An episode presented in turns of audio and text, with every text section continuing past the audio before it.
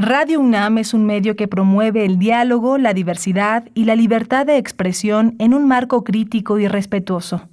Los comentarios expresados a lo largo de su programación reflejan la opinión de quien los emite, mas no de la radiodifusora.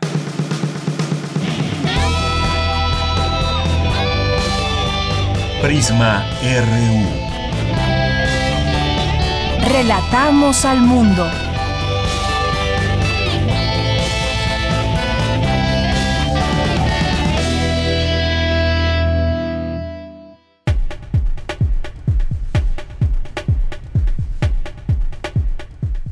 Muy buenas tardes, muchas gracias por iniciar con nosotros la semana. Estamos comenzando el programa en vivo Prisma RU en este día lunes 24 de enero del año 2022. Pues gracias y además pues hoy lamentamos esta noticia que se dio a conocer desde el día de ayer, esta este asesinato a Lourdes Maldonado, periodista allá en Tijuana. En 2019 había acudido a la mañanera para hacer una denuncia respecto a un tema laboral que sostenía y en donde se mencionó al exgobernador Bonilla. En todo esto, pues es un asesinato más. Esperamos que no sea un asesinato impune más. Ya de ello habló también el presidente el día de hoy. Hoy abordaremos este tema. Eh, estaremos conversando, estaremos platicando con Laura Sánchez Ley, que es periodista de Tijuana, por cierto, pero que ella eh, pues está trabajando aquí en la Ciudad de México porque pues no hay una seguridad para trabajar en muchos lugares, uno de ellos es Tijuana. Ella estará con nosotros para platicar de este tema. Ella fue pues eh, una de muchas generaciones formadas también por la propia asesinada Lourdes Maldonado en su momento quien pues trabajó ligada a los medios de comunicación allá en Tijuana. Bien, pues hablaremos de este tema y hablaremos también sobre, pues no dejemos de perder de vista el tema de Omicron. Hay una eh, un comunicado que hace la UNAM hace unos momentos, lo leeremos aquí en un momento más en este espacio y tendremos también una conversación con el doctor Mauricio Rodríguez, vocero de atención de emergencias de la UNAM eh, por el tema de COVID-19, profesor investigador de la Facultad de Medicina. Hay también un un documento de la Organización Mundial de la Salud que habla sobre pues qué o cómo desempeñar todo ese papel ligado a las vacunas. Eh, tendremos cifras y más aquí en este espacio. También les recordamos que si quieren participar, quieren hacer alguna pregunta o comentario, lo pueden hacer en arroba Prisma RU en Twitter, Prisma RU en Facebook. Estos dos son temas de los que abordaremos, pero también estaremos en la información internacional. ¿Qué está sucediendo en Honduras? ¿Por qué hay esta crisis y dos presidentes. Bueno, pues vamos a platicar con quien sabe de este tema, que es el doctor Alberto Adalberto Santana que es eh, investigador del Centro de Estudios sobre América Latina y el Caribe, además miembro honorario de la Academia Hondureña de Geografía e Historia. Así que estará con nosotros conversando sobre este tema.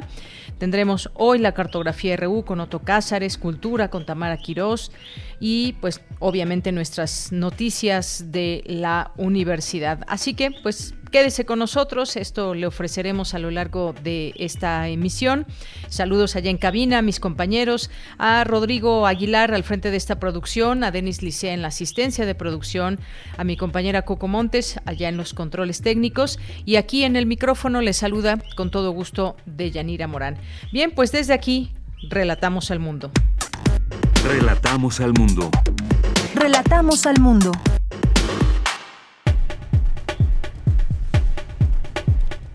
Y hoy 24 de enero, en resumen, en la información universitaria, la UNAM informa que el diseño de los horarios de clases y demás actividades presenciales deberá realizarse bajo criterios de seguridad que eviten aglomeraciones y la permanencia excesiva de personas en los recintos. La Facultad de Psicología cuenta con las estrategias para atender los retos de, en la educación que la pandemia ha dejado y en esta nueva realidad, aseguró la directora de esta entidad, María Elena Medina Mora, durante su primer informe de labores.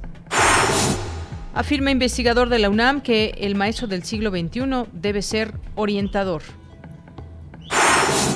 La revista Punto de Partida cumple 55 años de existencia. En esta ocasión presentan los números 229, cuya temática es el temor, y el 230, que gira en torno a las periferias.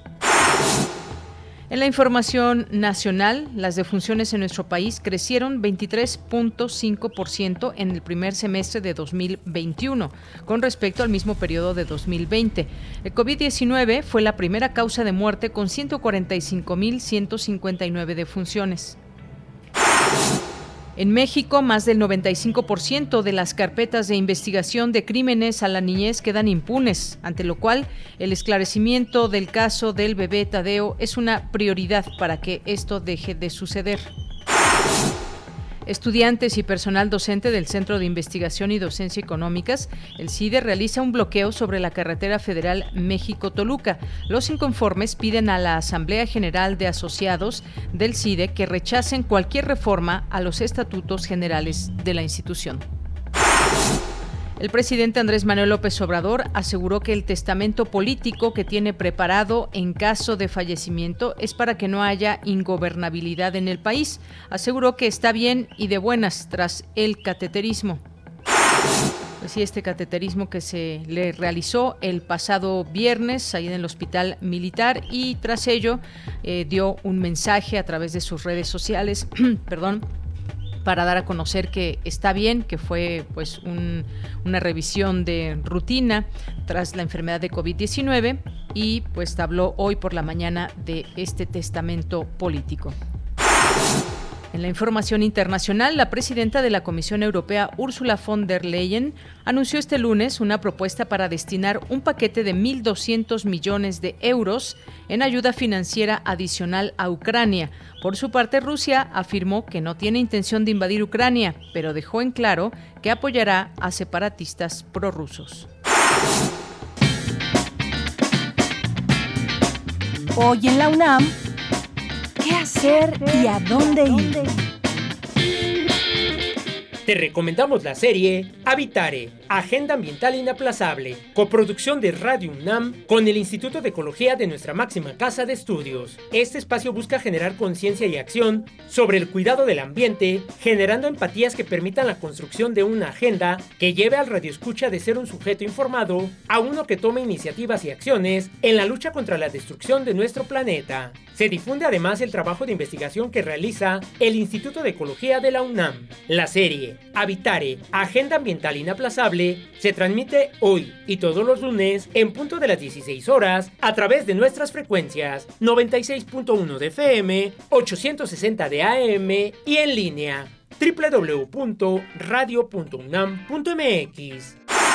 No te puedes perder la retransmisión de Tomás Mojarro, Combatir con la Palabra, programa especial en memoria de Tomás Mojarro, escritor, crítico, periodista e intelectual y maestro recientemente fallecido. Con este programa, Radio UNAM le rinde un pequeño homenaje, recuperando diversos archivos sonoros en los que el valedor define en sus propias palabras la época que le tocó vivir. Escucharemos los avatares de sus inicios literarios, así como fragmentos de sus programas más recordados, en los que fue construyendo un periodismo punzante y crítico a través de un peculiar estilo, que combinaba la reflexión lúcida con un inigualable sentido del humor. El programa especial Tomás Mojarro, Combatir con la Palabra, se retransmitirá hoy en punto de las 17 horas por el 96.1 de FM y 860 de AM. Otra opción que no te puedes perder es la serie Conciencia, Psicología y Sociedad, una coproducción de Radio UNAM y la Facultad de Psicología de nuestra máxima casa de estudios. La emisión de hoy ofrece la retransmisión del programa Salud Mental en Jóvenes Universitarios, con la presencia de la doctora Janet Esmeralda Sosa Torralba, profesora de licenciatura y posgrado en la Facultad de Psicología de la UNAM, quien nos habla sobre la relevancia de la salud mental, sus herramientas de cuidado y mecanismos de atención como parte de la educación integral en la comunidad universitaria. Sintoniza nuestras frecuencias hoy en punto de las 18 horas por el 96.1 de FM, 860 de AM y a través de nuestro sitio oficial www.radio.unam.mx. Disfruta de nuestra programación sonora y recuerda, no bajemos la guardia frente a la COVID-19. No asistas a lugares muy concurridos para evitar un contagio.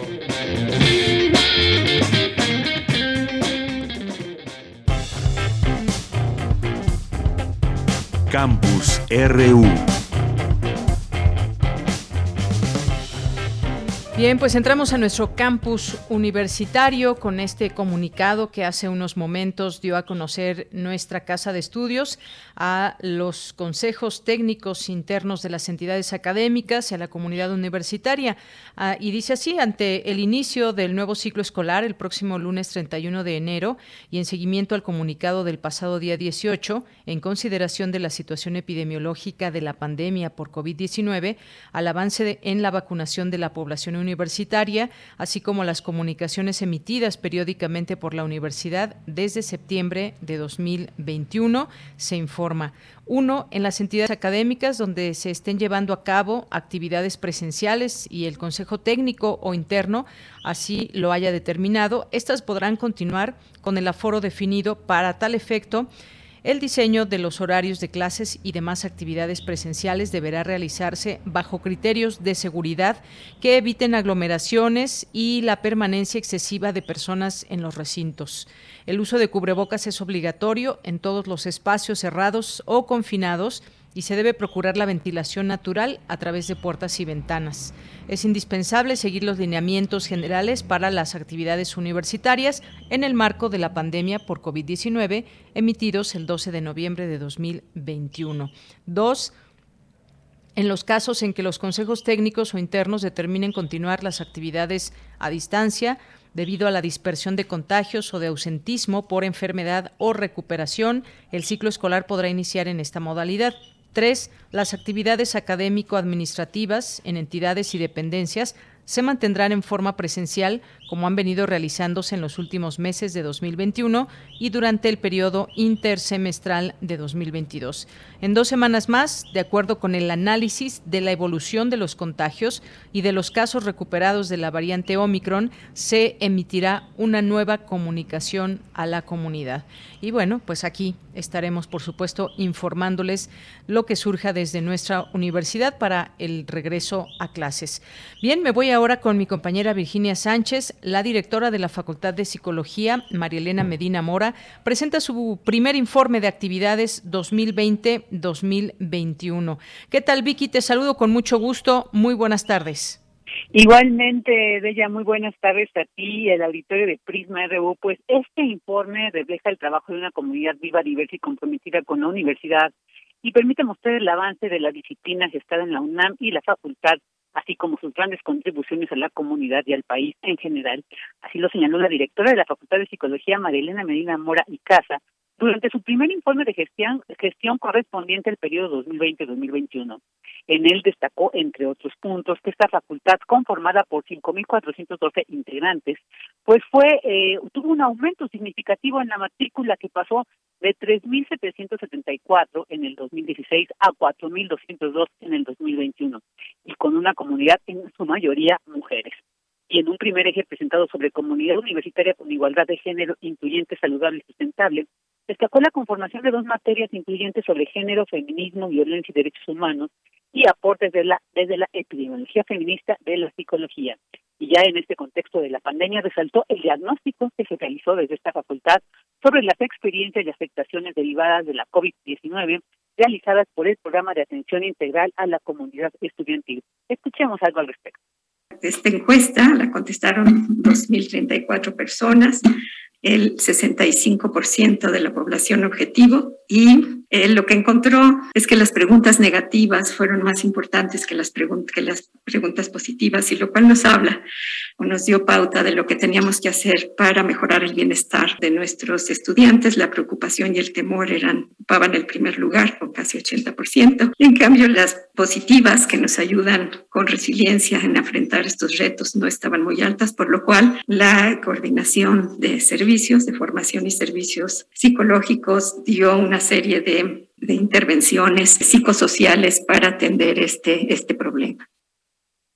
Por su parte, el secretario general de la UNAM, Leonardo Lomelí Vanegas, encargado de comentar este informe, reconoció los trabajos que ha llevado a cabo la Facultad de Psicología en este periodo y esa, dijo, renovada vocación por insistir plenamente en defender la igualdad sustantiva de género, así como su estudio y atención en la salud física y mental de la comunidad y sus programas de vinculación. Escuchemos al secretario general la y al mismo tiempo destacar también cómo las actividades de docencia, de vinculación, se han mantenido cómo también el posgrado ha logrado seguir trabajando, cómo ha habido avances importantes también en todos los procesos de estabilidad y promoción del personal académico. Se ha refrendado este liderazgo que caracteriza la facultad a nivel nacional e internacional en la investigación y en la difusión y extensión de la cultura. Y de esta manera la facultad ha dado una muestra muy importante de cómo en medio de una situación excepcional se puede seguir trabajando en las funciones sustantivas que la ley orgánica le encomienda a la universidad, la docencia, la investigación y la extensión y difusión de la cultura. También señaló la participación de la Facultad de Psicología en el Comité Técnico para tener la salud integral de toda la comunidad eh, universitaria, espacio a partir del cual dijo la universidad avanza para mantener un cuidado en todos los ámbitos de la salud humana. De ella, este es el reporte. Vicky, muchas gracias por la información. Muy buenas tardes. Buenas tardes. Bien, y de la Facultad de Psicología nos vamos ahora con Cindy Pérez Ramírez, porque en ocasión del Día Internacional de la Educación, el doctor Ángel Díaz Barriga afirma que vivimos una presencialidad acotada. Cuéntanos, Cindy, muy buenas tardes, adelante. Adelante, Cindy. Bueno, en un momentito más tenemos a Cindy Pérez Ramírez para que nos hable de este tema y lo que dice al respecto el doctor Ángel Díaz Barriga sobre esta presencialidad acotada, así la, así la nombró. ¿Qué tal, Cindy? ¿Ya me escuchas bien? Deyanira, te escuchamos. Muy buenas tardes a ti y a todo el auditorio. A nivel mundial, la pandemia permitió tomar conciencia de los grandes problemas que tienen los sistemas educativos, los cuales ya estaban en crisis Sí, Cindy. Bueno, ahí eh, tenemos un pequeño problema en la comunicación. Eh, de repente dejamos de escuchar a Cindy. Ahorita la retomamos para que nos platique acerca de esta información. Allí estoy desde aquí pendiente para que producción me indique cuando de nueva cuenta la tengamos ya en la línea telefónica. Y ahora, pues también en todo esto donde se regresa o no a las clases presenciales, continúan los contagios, incluso en escuelas. Eh, pues hemos sabido de distintos casos donde pues están ahí los eh, niños, las niñas, pues pendientes también a lo que deciden las autoridades escolares en conjunto con padres de familia. Te seguimos escuchando, Cindy. Deyanira te comentaba que la pandemia permitió tomar conciencia de estos grandes problemas que tienen los sistemas educativos, los cuales ya estaban en crisis, consideró el investigador emérito del Instituto de Investigaciones, la Universidad y la Educación de la UNED, Ángel Rogelio Díaz Barriga. En ocasión del Día Internacional de la Educación, que se conmemora este 24 de enero, el día de hoy, a propuesta de la Organización de las Naciones Unidas, dijo que la forma en que se trabaja en el sistema sigue siendo que el maestro expone clases y temas, mientras el alumno se sienta en serie detrás de su compañero tomando notas y poniendo atención. Esto para el siglo XXI definitivamente este, ya no es suficiente, ya no es adecuado. De hecho, eh, podríamos decir que la función del maestro de dar información tiene que irse readecuando a un contexto social donde la información se puede obtener por otras vías. Díaz Barriga aseveró que en el país se reconoce que existen 4.5 millones de personas analfabetas que no, bueno, no saben leer ni escribir, ni saben las operaciones mínimas de aritmética, pero no significa que no tengan un conocimiento básico que les permite sobrevivir.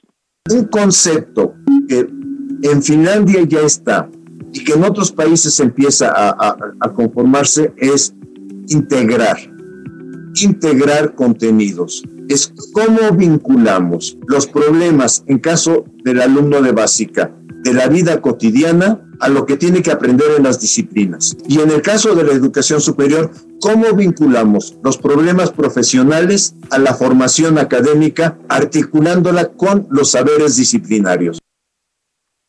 Yanira, por último, el investigador emérito comentó que según el informe del Instituto Nacional de Estadística y Geografía del año pasado sobre uso de tecnologías en la enseñanza, la clases a distancia de 3 a 29 65% solamente uso teléfono, 18% computadora fija, 7% computadora portátil, 5% televisión y 3% tableta. Este es el que tenemos. Bien, Cindy, muchísimas gracias y buenas tardes. Muy buenas tardes. Bien, hay algunos temas como estos que mencionaba el doctor Díaz Barriga, estos sistemas educativos, el maestro que también se va adecuando a un contexto social que estamos viviendo y en donde la información pues también se puede ir encontrando por otras vías.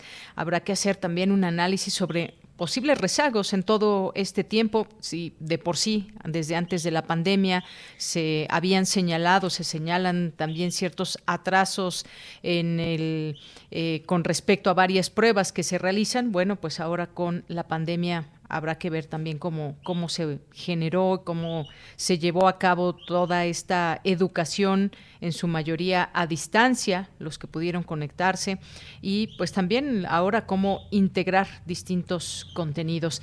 Nos vamos ahora con Dulce García. Piden organizaciones defensoras de los derechos de la infancia que se esclarezca este caso terrible del bebé Tadeo. ¿Qué tal, Dulce? Muy buenas tardes. Adelante. Así es, Deyanira, muy buenas tardes a ti al auditorio.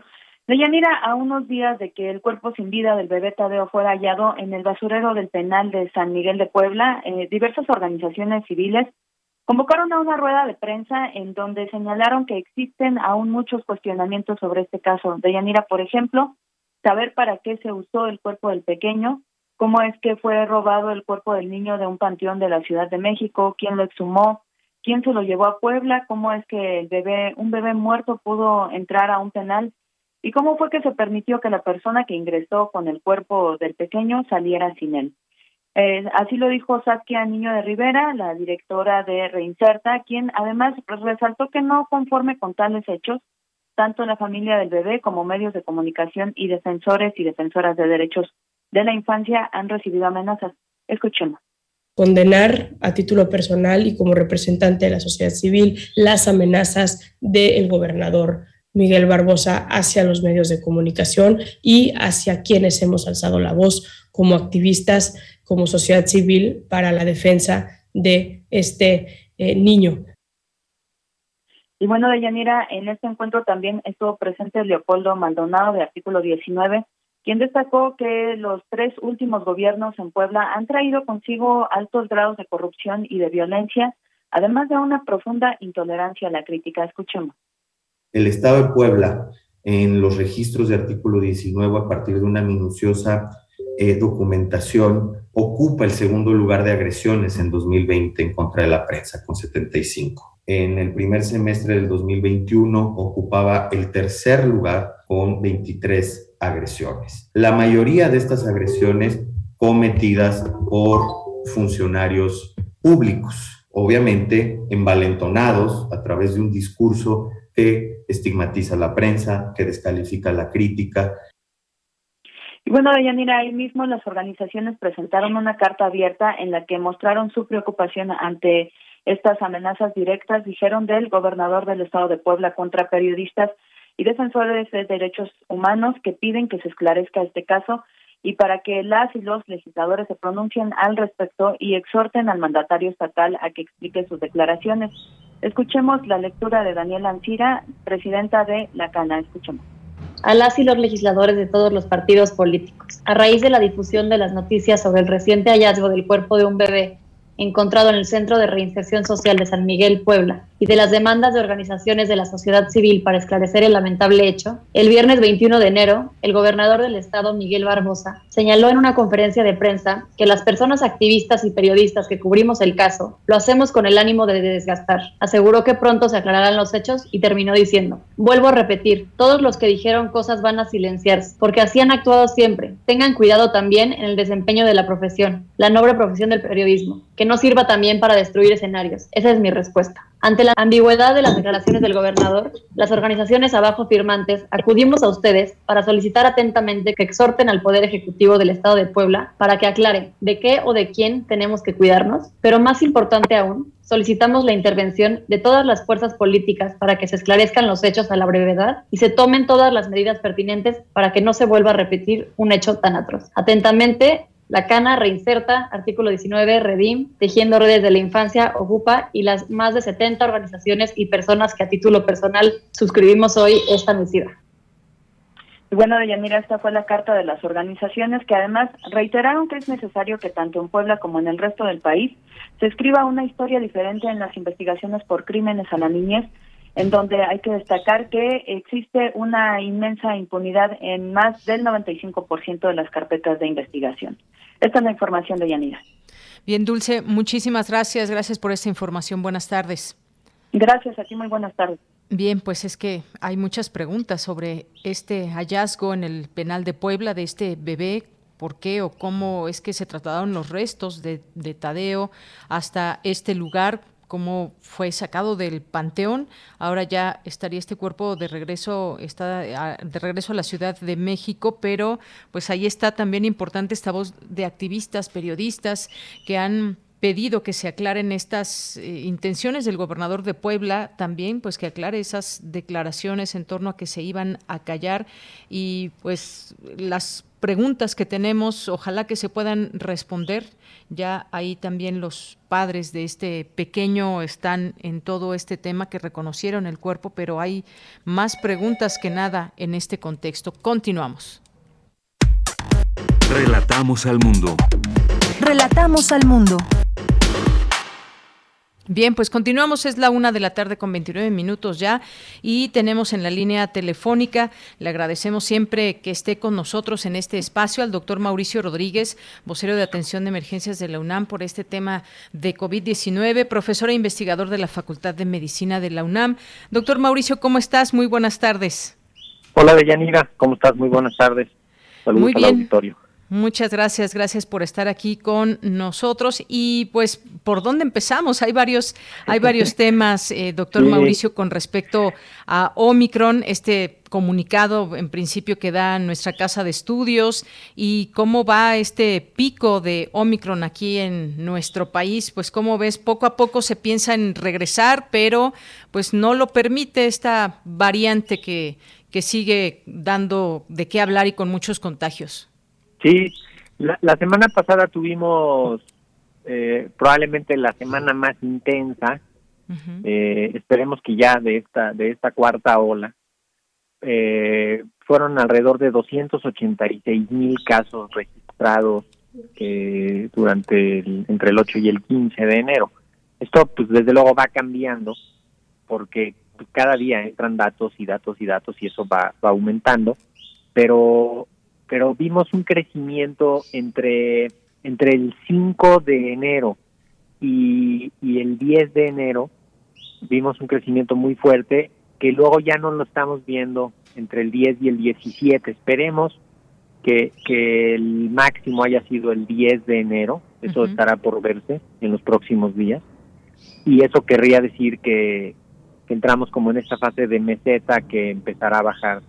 Pero de cualquier manera estamos con los niveles más altos de, de casos activos, tres- 320 mil, que son pues son números que nunca antes habíamos habíamos visto. Todavía el riesgo de contagio es altísimo y diario estamos viendo a alguien que, que está que está contagiado y precisamente en ese sentido va la comunicación que se emite hoy porque pues hay hay muchos sitios donde el ausentismo está afectando la operación y no se puede regresar tal, tal como se quisiera, ¿no? Por, por el número de personas que hay contagiadas.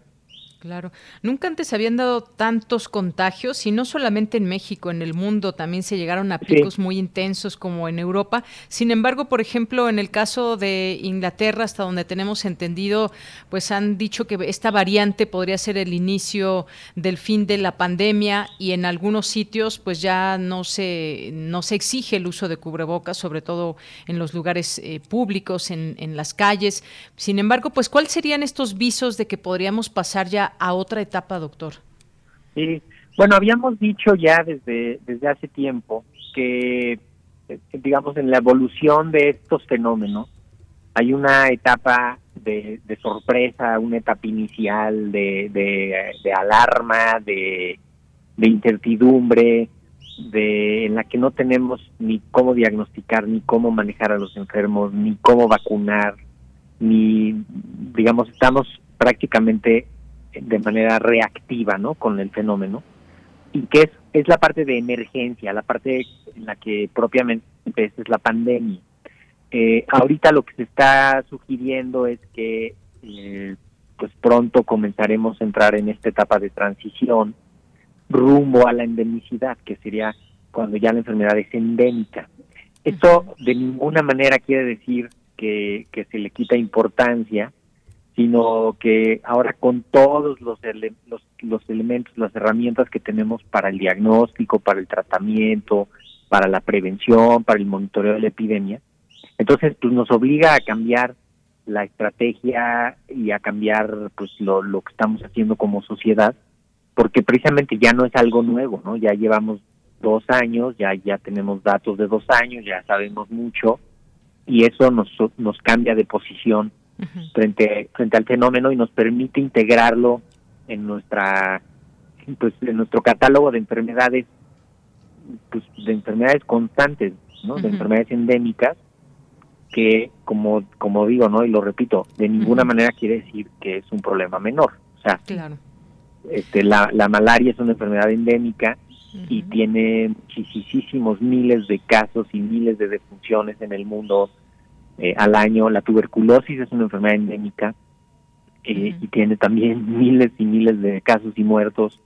Eh, entonces, simplemente quiere decir pues que vamos a, modificar la forma de vigilarla, la forma de atenderla y, y pues empezar a, a, vivir con eso.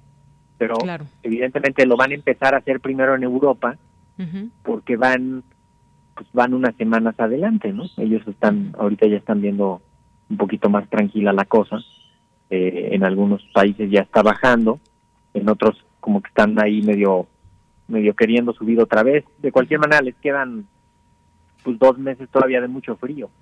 y eso es, y pues sí, con varias cosas que se va lidiando en el mundo, hemos visto también estos grupos antivacunas, 6 millones por lo menos, por ejemplo, en Italia, donde no quieren o rechazan este pasaporte sanitario, no quieren vacunarse y eso ha generado distintos problemas. Pero pues obviamente nos interesa México, nos, nos interesa la Ciudad de México, que acaba de pasar a semáforo amarillo.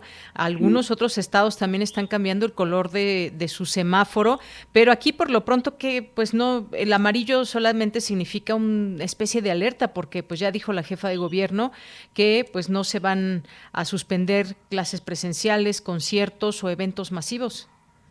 Sí, de hecho, eh, en la semana pasada habían cambiado la metodología del semáforo.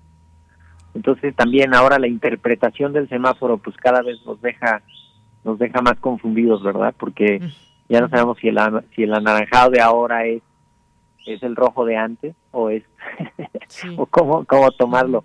Eh, hay que leerlo como pues como la actividad epidémica y el riesgo de contagio.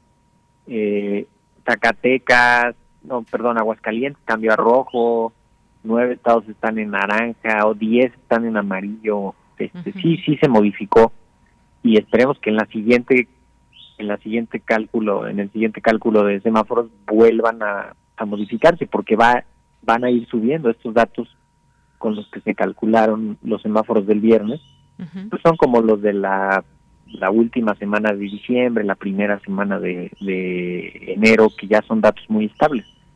Entonces, eh, el riesgo existe, el riesgo es alto, el riesgo de encontrarte a alguien con el virus o un asintomático es alto, entonces hay varias formas de disminuirlo, y, el apego a las medidas generales, pues esa es la, la principal o que haya un asintomático eh, en el vagón del metro, pues si todos llevan cubrebocas, este, cuando menos se reduce el se reduce el riesgo, ¿no? Igual igual lo mismo para las escuelas. Si hay asintomáticos en, entre los presentes, pues basta con que lleven ellos el cubrebocas y los demás también el cubrebocas y todos estén vacunados para, para poder avanzar sin necesidad de, de, de cerrar todo. ¿no? Claro.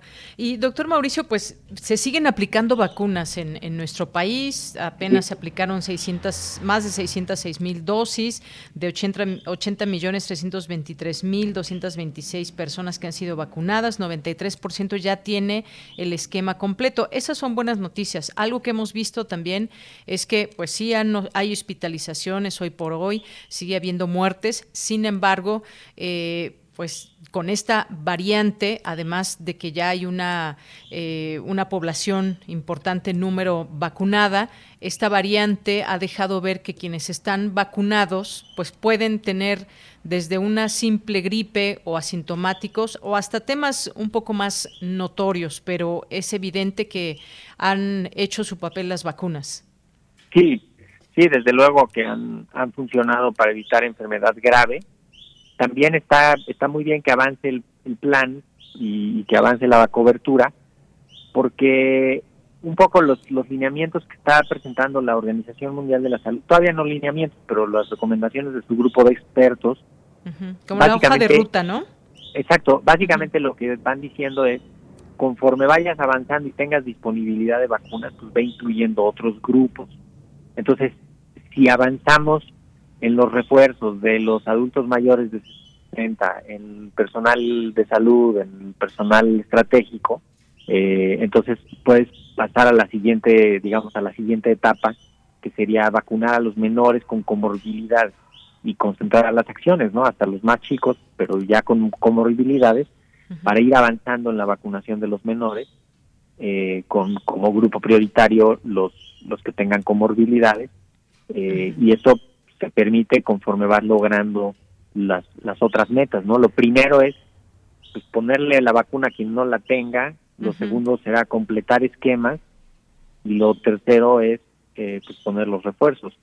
Y la semana pasada vimos un avance notable en la vacunación de personal educativo en la ciudad, eh, que de hecho, paradójicamente también eso pues ha, ha hecho que mucho personal esté como en esos dos o tres días que les que les dan muchas reacciones las vacunas, ¿no? Y entonces se, ausentan mucho personal en las escuelas, pero pero esperemos que, que se pueda que se pueda seguir avanzando y que que puedan seguir pues que puedan seguir abriendo las escuelas que están abriendo, ¿no? Que sería lo, lo más relevante. Pues sí, y en esta hoja de ruta también, y con respecto a esto que estás mencionando de las vacunas, eh, sería bueno que ya se empiece a planear eh, las vacunas para los menores de 15 años aquí en nuestro país. Creo que no son tantos los países que las están aplicando, además de Estados Unidos y en algunos países de, de Europa, pero pues qué tan importante debe ser el privilegiar también la posibilidad de que los menores de 15 años puedan acceder a la vacuna.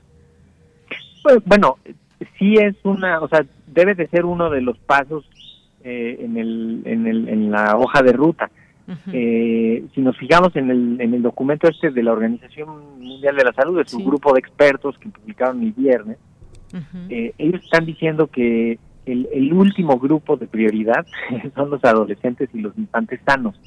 O sea, primero te tienes que concentrar en todos los otros grupos, que sería antes que eso, pues los, los, los adolescentes y los infantes con, con comorbilidades, que quizá ahí sería como el siguiente paso, ¿no? Que, que se incluyan en el, en el plan de vacunación los adolescentes con, con comorbilidades y los infantes con comorbilidades, ¿no? Porque los adolescentes ya están.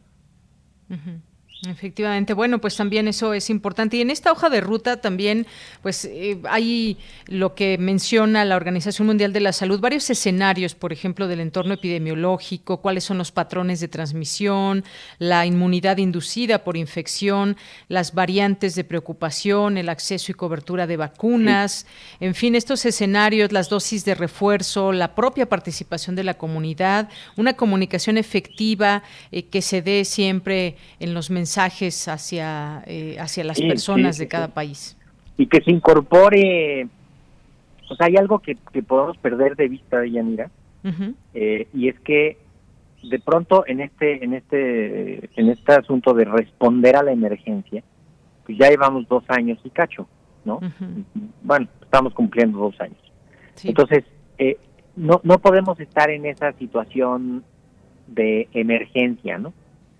Eh, el esfuerzo que se ha hecho para vacunar contra COVID es un esfuerzo extraordinario. O sea, ni de chiste lo que existía para la vacunación podría haberse hecho cargo de la vacunación contra COVID. Se necesitó un esfuerzo, se está necesitando un esfuerzo extraordinario.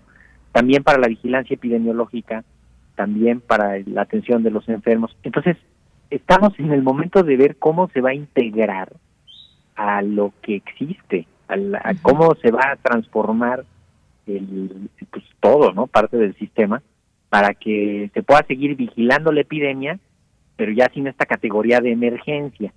Y lo digo ahora con esto de vacunas porque pues vamos a necesitar sitios de vacunación permanente, ¿no? Donde vayan los que les van tocando los refuerzos y donde vayan los que no se han vacunado, ¿eh? No, no hay que perder de vista que, o sea, imagínate que cada, cada año en nuestro país nacen dos, dos millones trescientas mil personas. Eso quiere decir seis mil trescientas diario. Entonces, tienes seis mil trescientas personas en promedio que cumplen años. Entonces, si no tenían 18, pues ya tienen 18, ¿no? Hoy 6.300 personas ya tienen 18 años, pues mañana otros y en 10 días son 60 mil, ¿no? Entonces necesitas que esa gente se vaya metiendo al esquema y si no se habían vacunado por edad, pues ya ahora ya se deben de vacunar por edad. Y eso solo con un sistema, pues digamos, permanente, no no no con esta cosa extraordinaria que estamos haciendo, ¿no? porque no, no alcanza, son es, es la cantidad de gente y de, de recursos que se están destinando y de la voluntad de muchísima gente está ahí como voluntarios, como funcionarios, como desviándolos de sus actividades.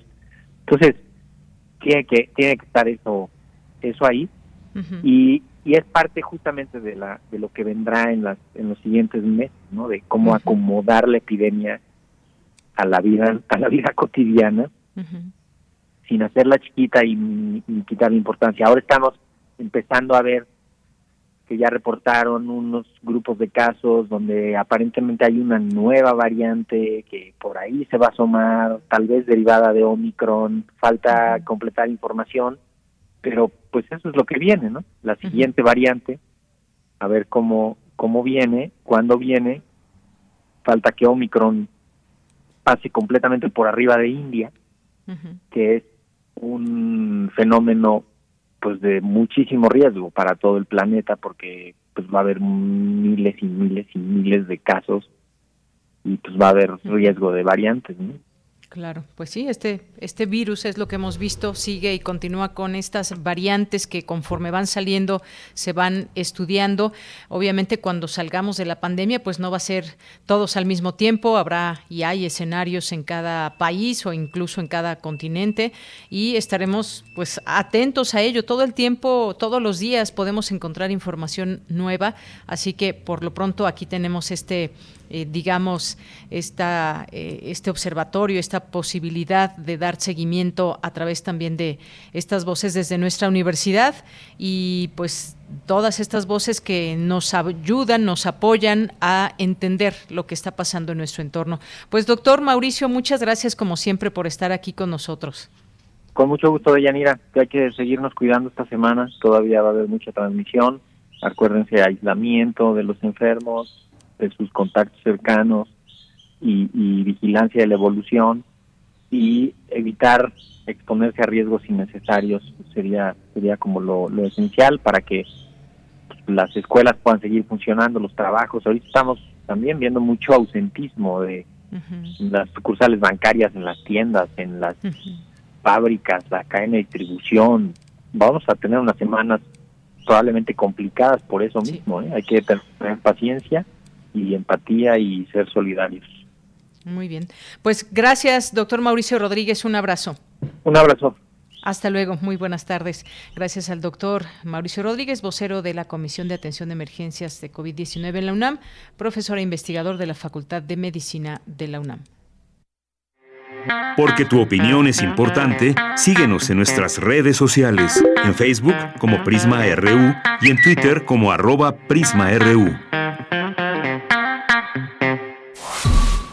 Habla Lourdes Maldonado en la mañanera de marzo del 2019. Vengo también aquí para pedirle apoyo, ayuda y justicia laboral, porque hasta temo por mi vida.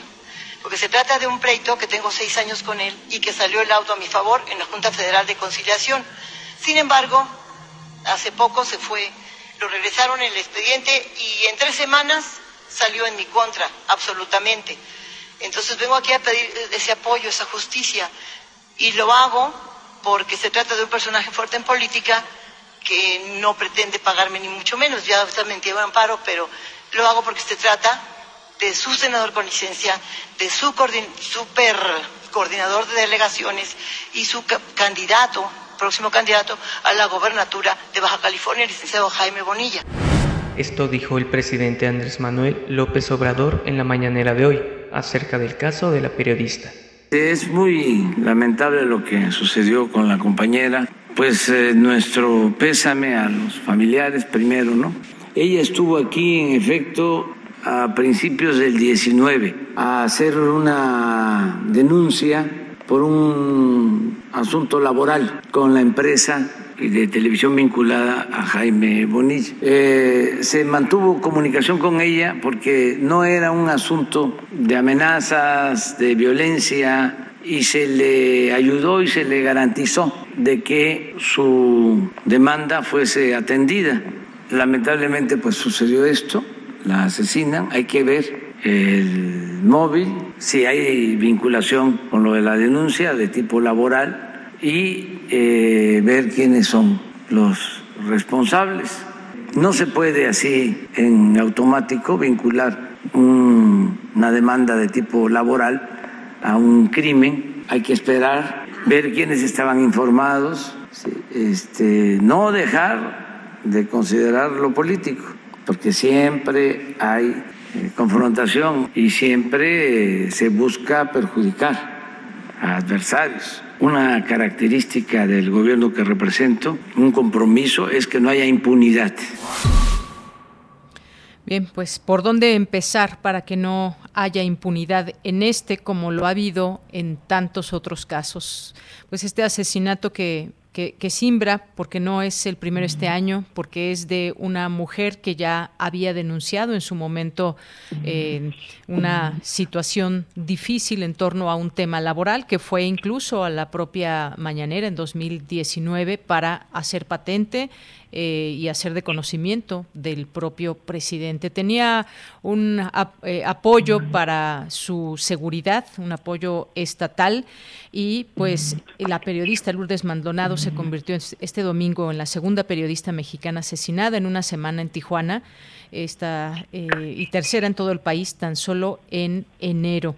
Y bueno, pues hoy hemos buscado y le agradecemos mucho, nos toma esta llamada a la escritora y periodista Laura Sánchez Ley, eh, que pues es autora de varios libros y está aquí con nosotros. Ella, ella conocía a Lourdes Maldonado, había trabajado con ella, eh, fue su mentora, como, como escribes hoy en Twitter. Laura Sánchez Ley, bienvenida, muy buenas tardes. Yanira, buenas tardes. Muchísimas gracias por el espacio. Pues aquí escuchando y rememorando todo lo que lo que ha pasado eh, desde que se presentó lo Urdes en la conferencia mañanera hasta la respuesta del presidente. Pues en efecto, para nosotros eh, lo Urdes fue pues, una maestra, ella fue una referencia del periodismo baja californiano, una de las primeras mujeres en estar a cargo de un noticiero estelar, cosa que no pasaba en un estado pues totalmente eh, machista como es Baja California, un estado del norte, un estado norteño. Eh, Lourdes llegó con toda la fuerza que la caracterizaba y sobre todo se enfocó en darle voz a la gente, por ejemplo, de las periferias de Tijuana, ¿no?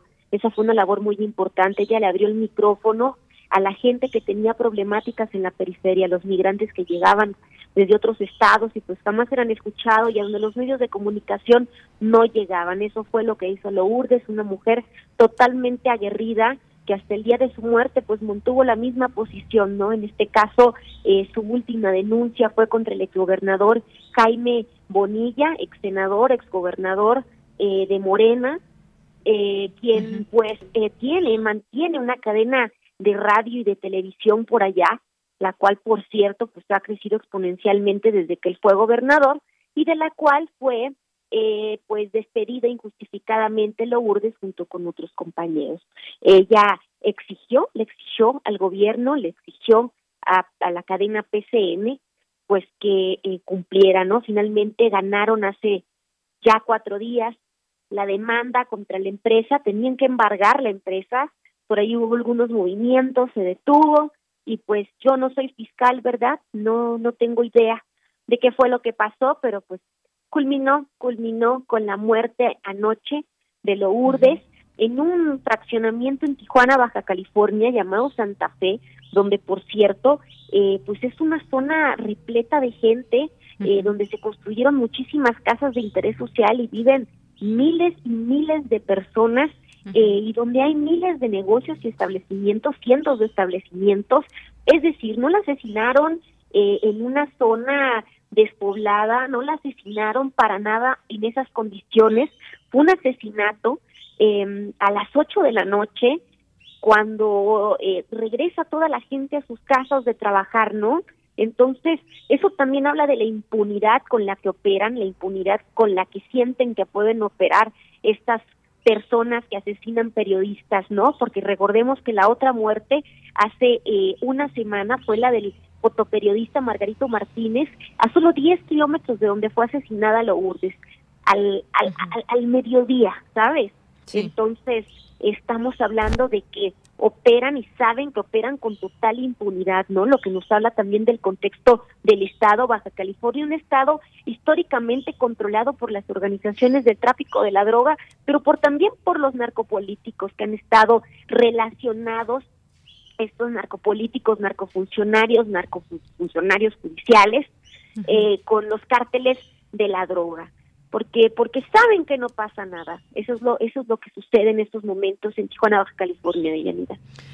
Como dices, saben que no pasa nada, que pueden matar a periodistas, a personas y no pasa nada. Ese es el punto, porque pues eh, Lourdes Maldonado pertenecía a este programa de protección para periodistas de Baja California y la vigilancia, hasta donde se tiene entendido, que se le brindó no fue permanente, eh, pues tenía justamente este temor eh, por este problema legal que quedó expuesto completamente, pues ni más ni menos a nivel nacional, esta, este problema legal que tenía con el exgobernador Jaime Bonilla eh, de, de, Morena y en su momento también gobernador, y, y, habrá que explotar todas esas líneas de investigación, dice el presidente que, que no habrá impunidad y eso es lo que esperamos millones de mexicanos porque no puede ser que sigan pasando eh, cada año muchos asesinatos de, de, periodistas y no pase nada. Y ahí quedan y se sigue investigando y se sigue promoviendo la justicia, pero a final de cuentas ahí siguen estos casos, Laura. Claro, claro. Recordemos que, que bueno, desde hace treinta y tantos años se vienen asesinando periodistas en Tijuana. Si bien hubo una pausa, una pausa muy larga, eh, recordemos el asesinato de Francisco Ortiz Franco, eh, de Héctor Félix Miranda Félix, el gato Félix, fundadores de, del semanario CEPA, eh, en 2017 de Luciano Castro Rivera, otro reportero de la ciudad de Rosarito, y pues hoy suman los casos de Margarito Martínez y de Lourdes Maldonado. Lo que tienen en común estos casos, pues es la impunidad con la que han operado. Vamos, recordemos el caso de Héctor Miranda Félix, eh, quien eh, pues directamente se supo que lo mandó matar eh, Jorge Ron, quien después fue alcalde de la ciudad de Tijuana, ¿no? Imagínate. Ese tipo, claro, ese tipo de impunidad es la que la que impera, ¿no? Luciano Castro Rivera, un joven reportero ahí en Rosarito, muy buen colega y compañero, y las autoridades pues no investigaron nada y decidieron que la que la hipótesis, digamos que la línea de investigación era que había detenido a una joven en un bar y se cerró. Como ahora pretenden hacernos creer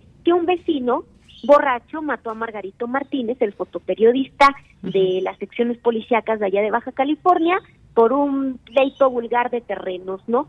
Es decir, esas son como las hipótesis que se han manejado en los asesinatos de esos periodistas.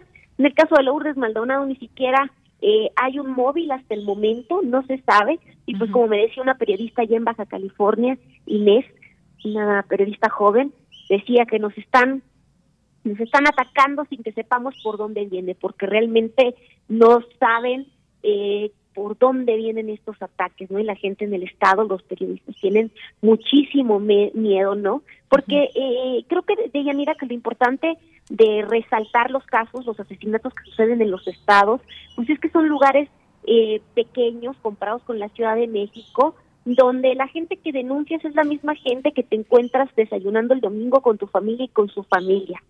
Es, es, es muy delicado ejercer el periodismo en un estado del país. Efectivamente.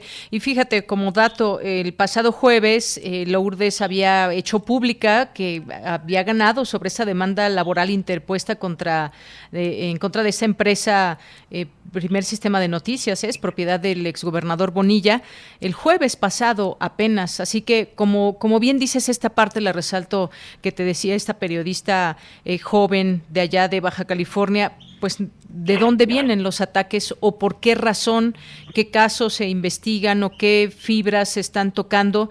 Eh, y siempre nos quedamos con esta, este lugar común. Ojalá que no quede en la impunidad. Y no nos resta más que decir eso, pero pues bueno, hay una unión, hay una propuesta también para que se haga una manifestación en torno a esto. Van tres periodistas en este en este año y todavía no se conocen estas estas razones. Bueno, esto de, de Lourdes Maldonado acaba de darse, pero pues ahí veremos qué pasa y cómo se van dando estas investigaciones y hacia dónde llevan. Mira, me están dando a conocer en estos momentos de Yanira alguien de la Fiscalía Estatal de Baja California que se va a crear una Fiscalía Estatal para esclarecer los casos. Entonces, eh, pues esperemos, esperemos. Pues sí, e, este es un buen punto que nos acabas de dar también. Se acaba de informar esto. Veremos cómo se conforma esa, esa comisión eh, investigadora que tendrá que abordar evidentemente la labor de Lourdes Maldonado y pues todas estas relaciones que se gestaron, trabajos que ella pues hacía en contra de eh, para evidenciar la corrupción y este también este caso que expuso ahí en 2019. Pues Laura, muchas gracias por estar con nosotros y pues desde primera mano darnos tu tu, punto de vista. Tú eres una de las personas que decidieron venir a la Ciudad de México a trabajar porque te sentías insegura y, una forma de trabajar que ya no, ya no da para sentirse bien y, eh, llevar a cabo el periodismo de manera cotidiana en este estado o en esta zona, en este lugar como Tijuana. Por supuesto, sí, sí, sí, es muy difícil. Eh, muy difícil realmente, es muy difícil ejercer el periodismo en estos lugares, en efecto te sientes muy inseguro y pues lo único que te queda es migrar, eh, es, entrar, ¿no? es, es, es, salir de la ciudad. Pues sí, bueno, muchas gracias Laura Sánchez Ley, te mando un abrazo, gracias por estar aquí en Prisma RU de Radio UNAM. Muchísimas gracias, Deyanira, un abrazo. Hasta luego.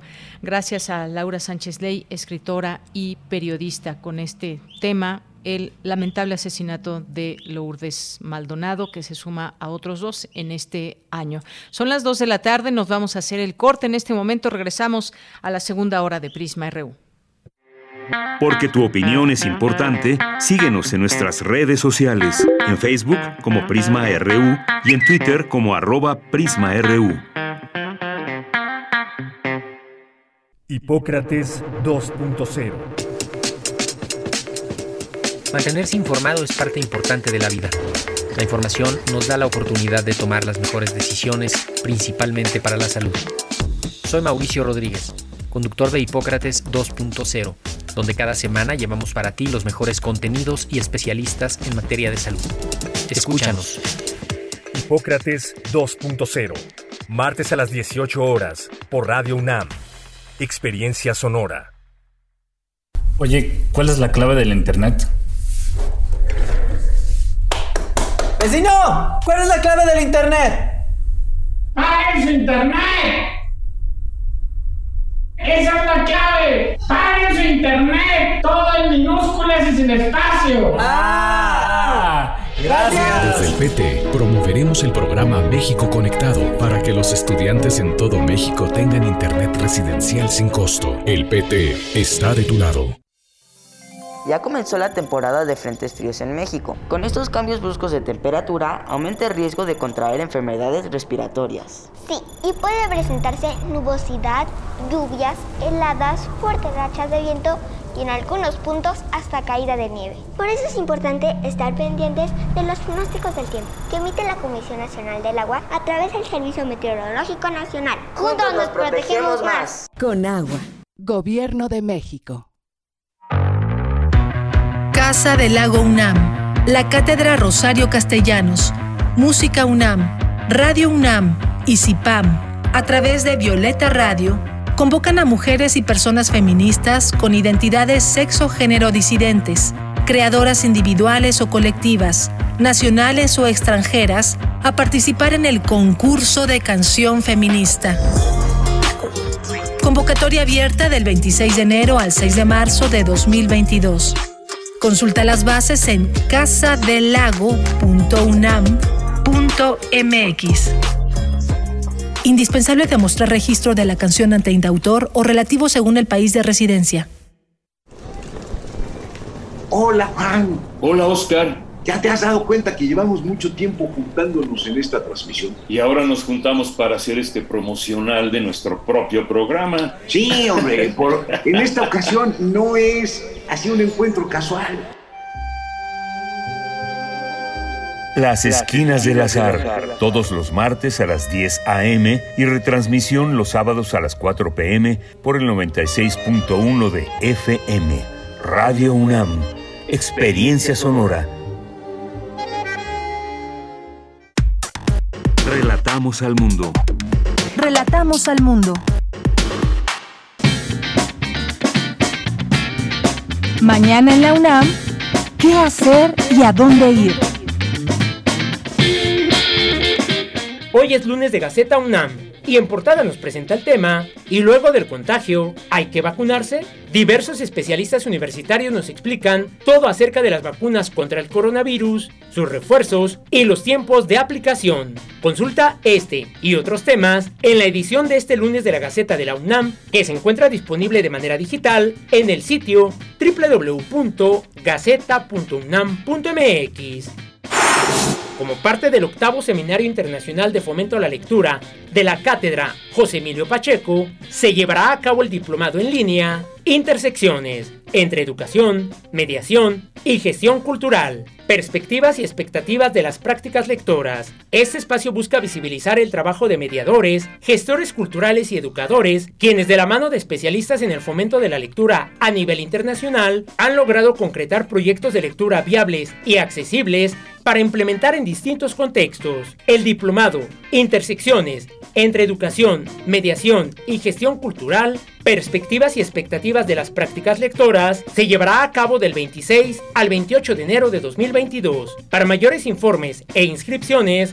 ingresa al sitio catedrapacheco.unam.mx.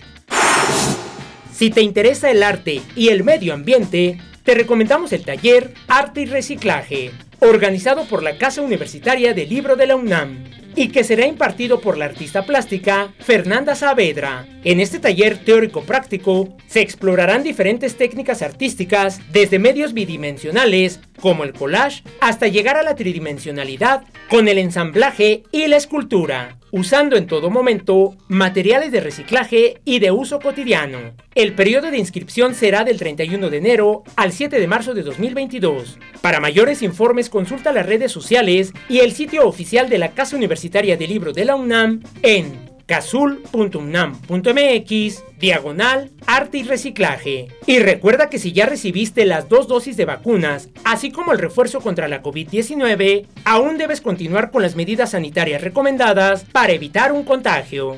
Para Prisma RU, Daniel Olivares Aranda.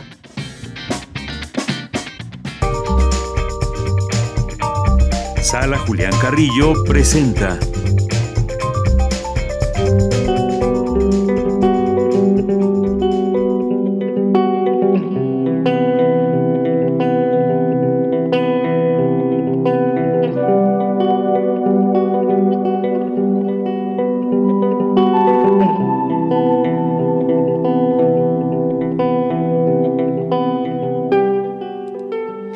Bien, pues estamos de regreso y ya está con nosotros Montserrat Muñoz en la línea telefónica, a quien siempre saludamos con mucho gusto.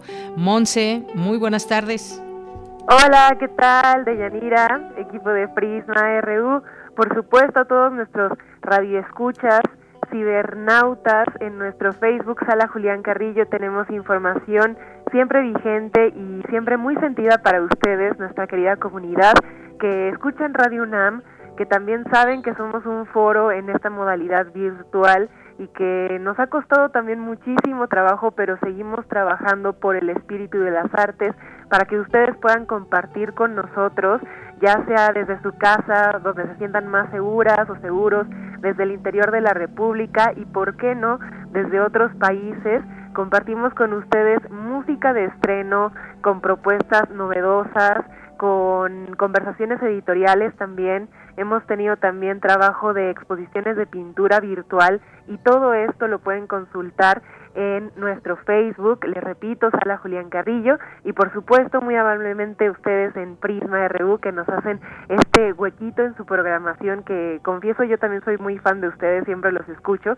Y pues bueno, tenemos noticias de Yanira, gracias a que ustedes también nos han apoyado difundiendo y haciendo esta promoción cultural, nuestro curso Voz tu Voz impartido por la gran y excelente eh, maestra y actriz de teatro y de cine Elena de Aro, llegó a su cupo, que fueron ya los 10 lugares, 10 afortunadas y afortunados para el curso de los sábados, este curso que se enfoca en modular la voz, en conocer tu cuerpo, en si tienes algún texto, un poema, una declamación, algo que quieras trabajar, pues bueno, Elena de Aro nos ayuda a lograr estas metas y pues enfocarnos en descubrir nuestro camino con nuestra voz y también pues bueno, más allá de agradecerles que ya tenemos este sábado eh, ya pues lleno con este cupo, queremos eh, redoblar tambores y, también pues invitarles a el nuevo día, la nueva hora, para que ustedes se puedan inscribir. Hemos abierto un nuevo eh, espacio para todas y todos ustedes. Este será el martes martes de 7 de la noche a nueve y media. Ustedes se pueden inscribir con descuento para la comunidad UNAM o INAPAM.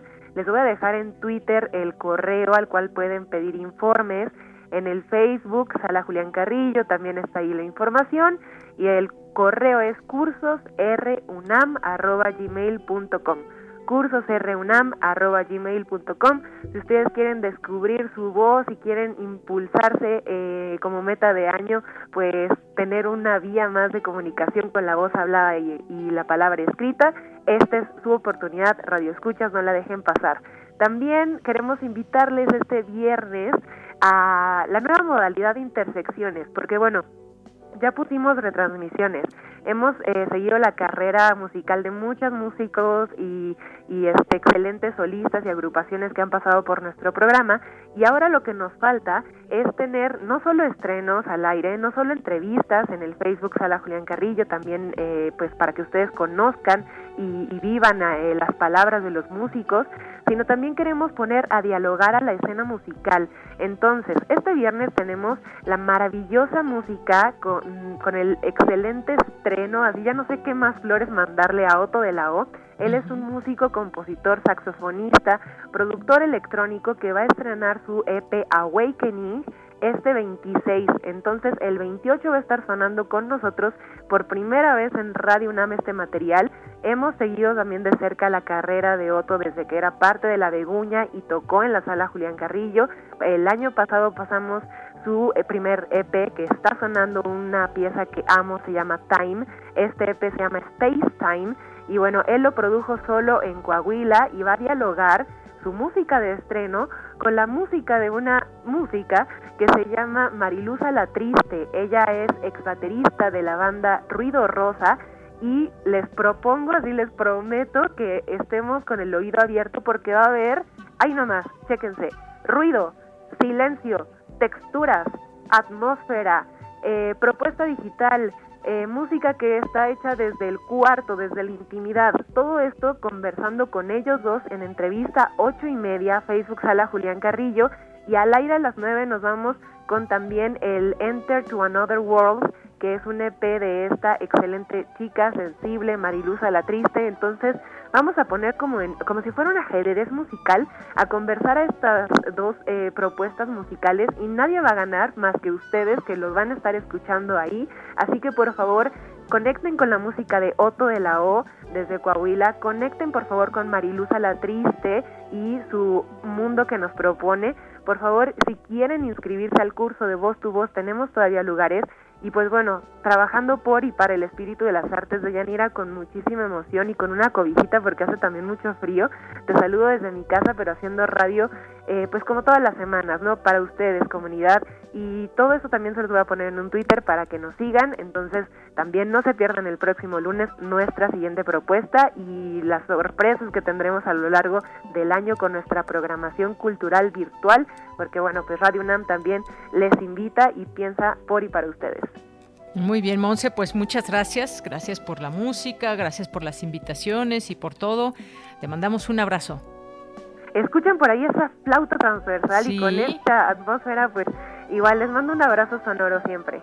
Y que, pues bueno, un abrazo apapachador para que te quite el frío. Eso, lo recibo Nos vemos. con amor. Gracias. Hasta luego, Monse. Muy buenas tardes.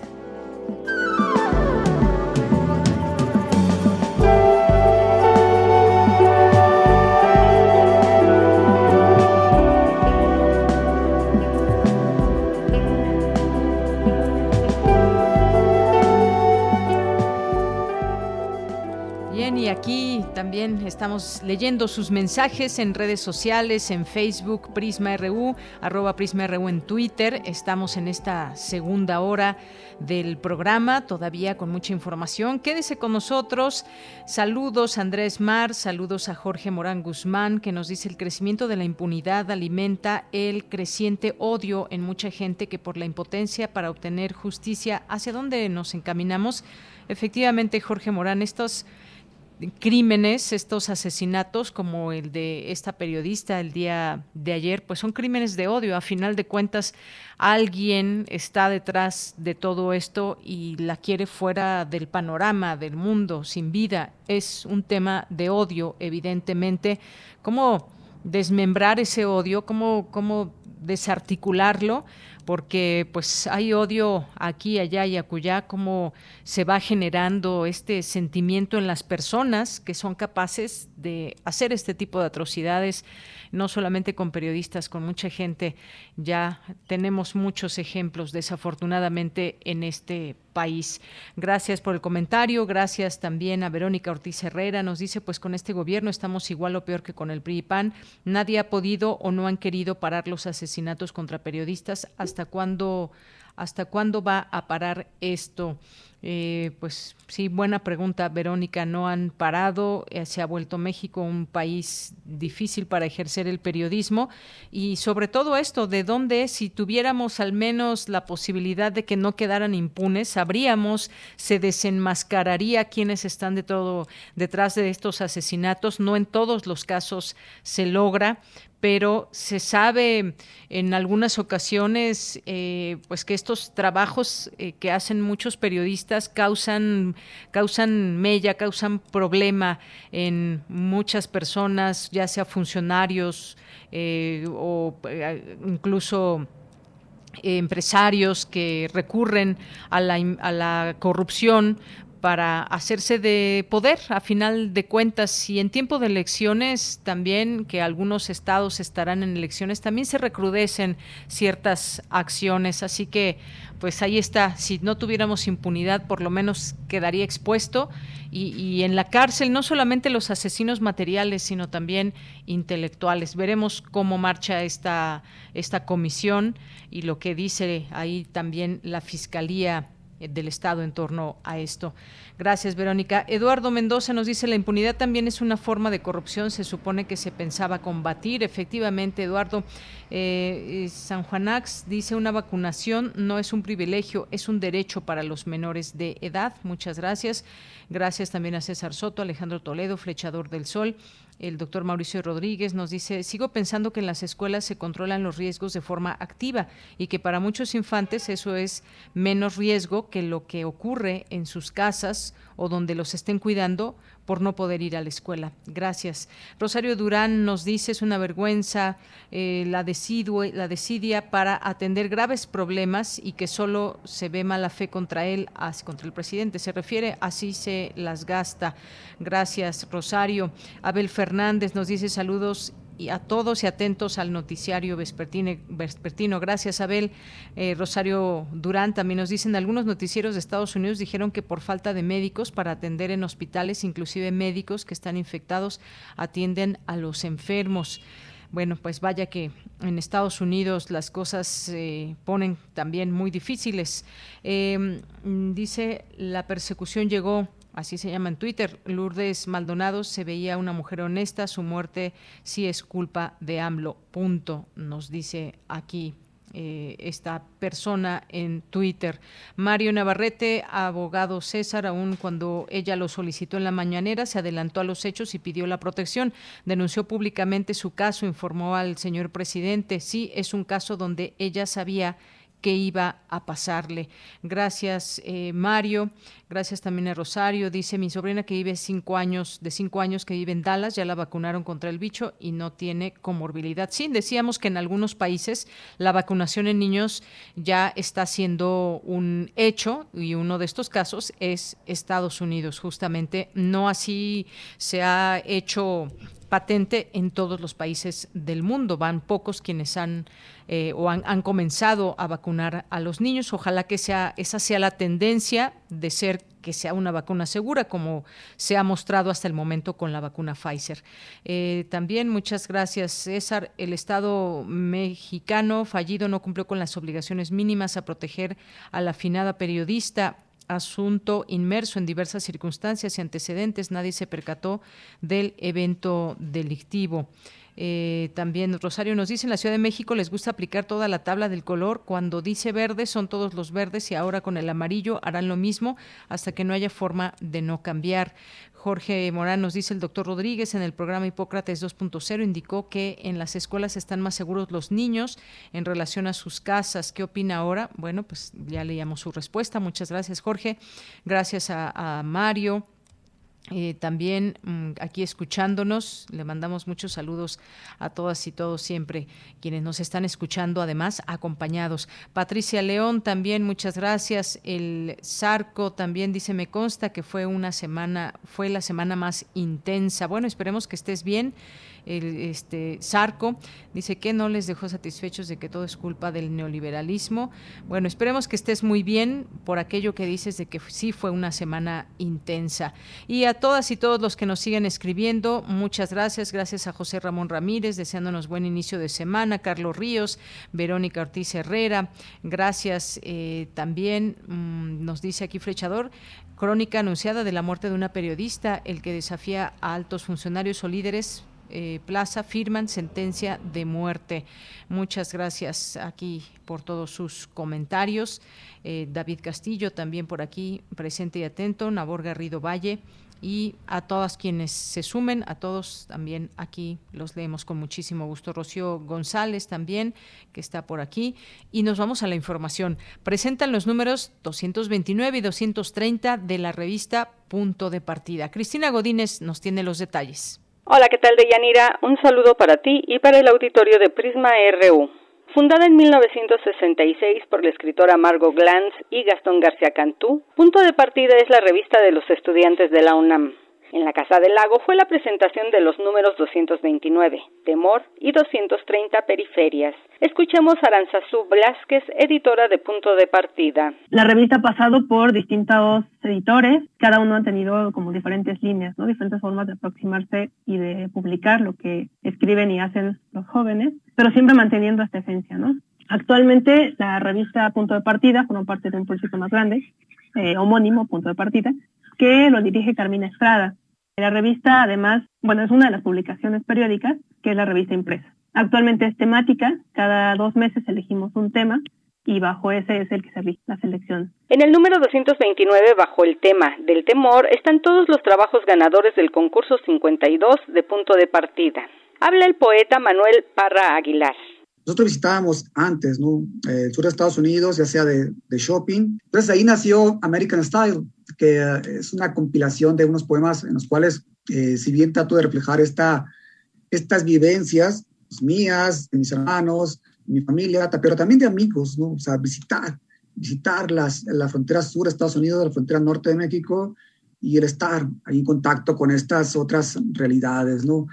Violeta Santiago, periodista y escritora, se refirió al temor y a la inserción de su texto en dicho número. Veo que el tema es, temor, ¿no? Me doy cuenta que al final creo que todos nuestros trabajos reflejaban un poco eso. En, el caso específico de la historia que cuento, de esta crónica, el temor radicaba en, el hecho de, de esta naturalización de la violencia, de tener la conciencia, ya después de que ocurre el hecho, el, el hecho trágico, de que todo esto se podía haber detectado ¿no? Y, te empieza a dar este miedo como periodista a decir, ¿Cuántas veces no estamos ante situaciones que eventualmente van a desembocar en tragedias y que por no tener como que esta capacidad de ver lo que está ocurriendo, no querer unir todos estos cabos sueltos, no podemos hacer nada, ¿no? Hasta que ocurren. Sobre paisajes banales habló su autor Jesus Ramírez, artista visual y sonoro. A partir de este contraste con la Ciudad de México y ver cómo es que diferentes municipios aledaños tienen como diferentes construcciones es lo que me, ha llamado la atención. Entonces, estando en esos espacios y pues con una cámara a la mano, pues trato de, de irlo retratando y estas fotografías son las que a partir de transferirlas sobre el papel empiezo a construir estos dibujos, ¿no? Deyanira, este es mi reporte. Buenas tardes. Bien, pues muchas gracias. Gracias, Cristina Godínez. Y también le informamos que mañana la UNAM publicará la convocatoria del concurso de selección para ingreso al nivel licenciatura 2022, el cual se llevará a cabo por medio del único examen presencial que realizará el presente año debido a las condiciones sanitarias que prevalecen por la COVID-19. Quienes aspiren a obtener un lugar en los sistemas escolarizado o de universidad abierta y educación a distancia en alguna de las 132 carreras que ofrece esta Casa de Estudios serán evaluados del 14 de mayo al 5 de junio en la Ciudad de México y sedes foráneas. El registro de aspirantes será vía Internet del 31 de enero al 6 de febrero. La publicación de resultados se hará el 22 de julio. Bien, pues nos vamos a la información internacional a través de Radio Francia.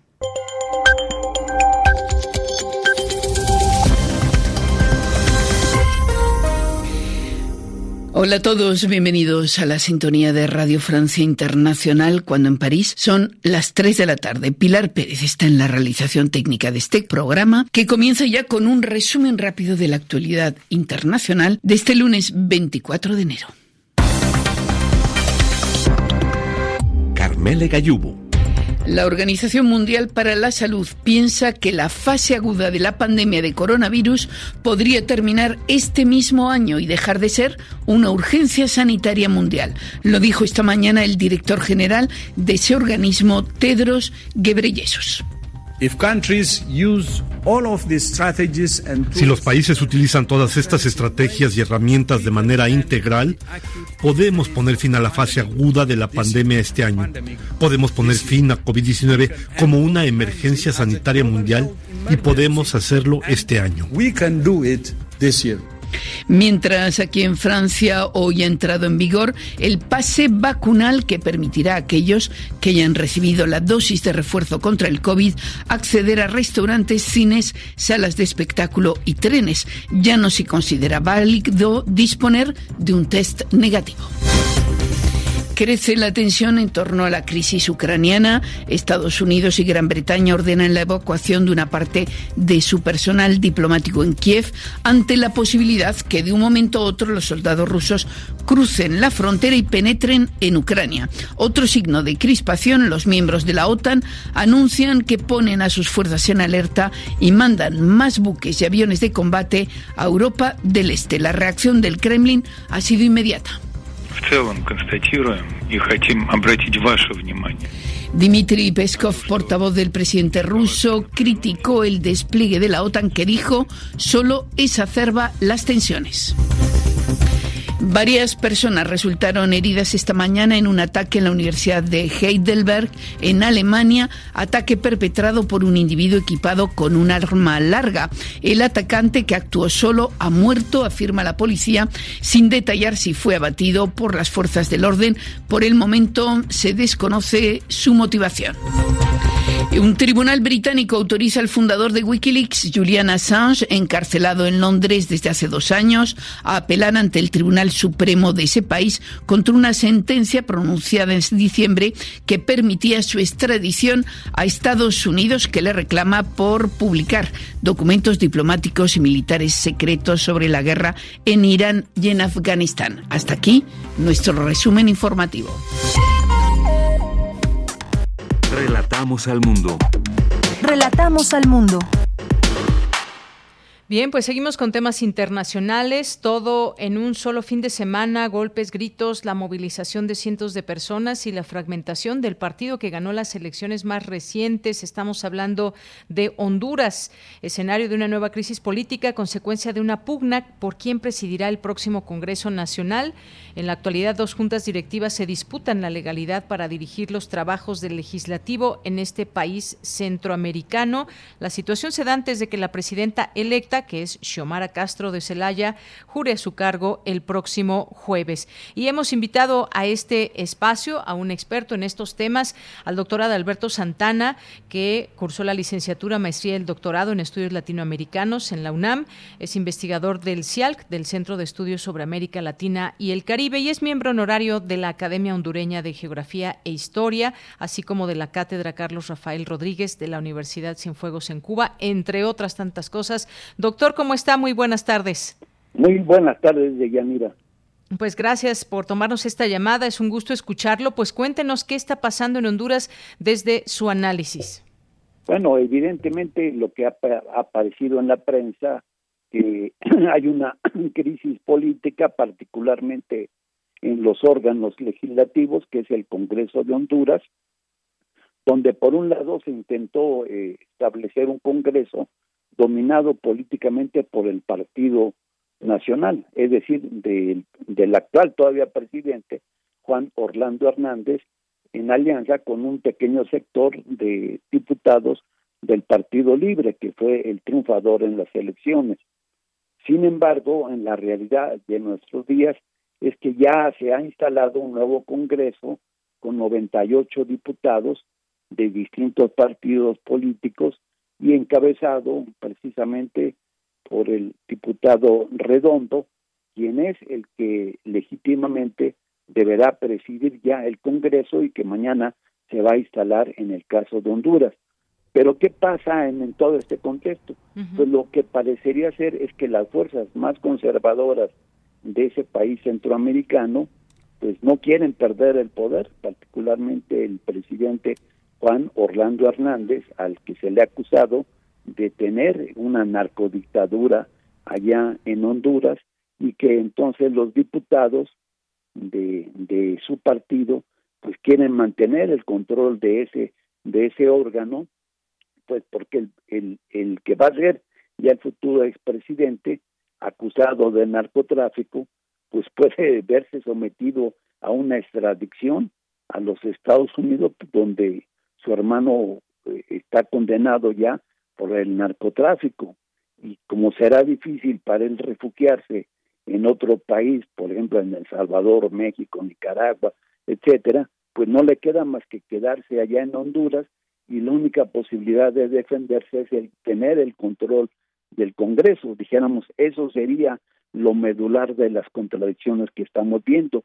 Y por el otro lado, pues que la presidenta Xiomara Castro pues es la legítima presidenta que tomará posesión el próximo jueves y a la ceremonia donde asistirán distintos mandatarios, entre ellos, por ejemplo, la, la vicepresidenta de los Estados Unidos, Kamala Harris, el rey de España, el presidente Bukele del Salvador, y eh, la vicepresidenta de Argentina, Cristina Fernández, entre otros.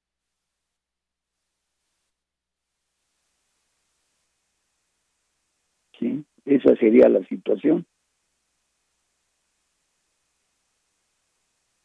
Aquí estoy por aquí, doctor. Eh, no sé si me escucha, doctor.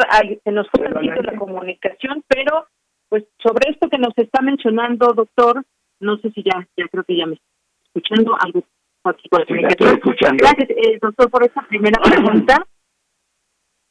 El epicentro del problema es la formación misma de la mandataria hasta donde se tiene entendido, porque este Partido Libertario y la Fundación Libre que pone a prueba su liderazgo y la lucha por este poder, este provocó estas protestas en Tegucigalpa, un altercado que hubo entre diputados en el Congreso, lo cual pues ya dio la vuelta al mundo, pero platíquenos un poco de esta formación de la mandataria y cómo está políticamente, más allá de que ya fue elegida, por qué se da esta esta disputa, qué es lo que está en juego entre en su propio partido.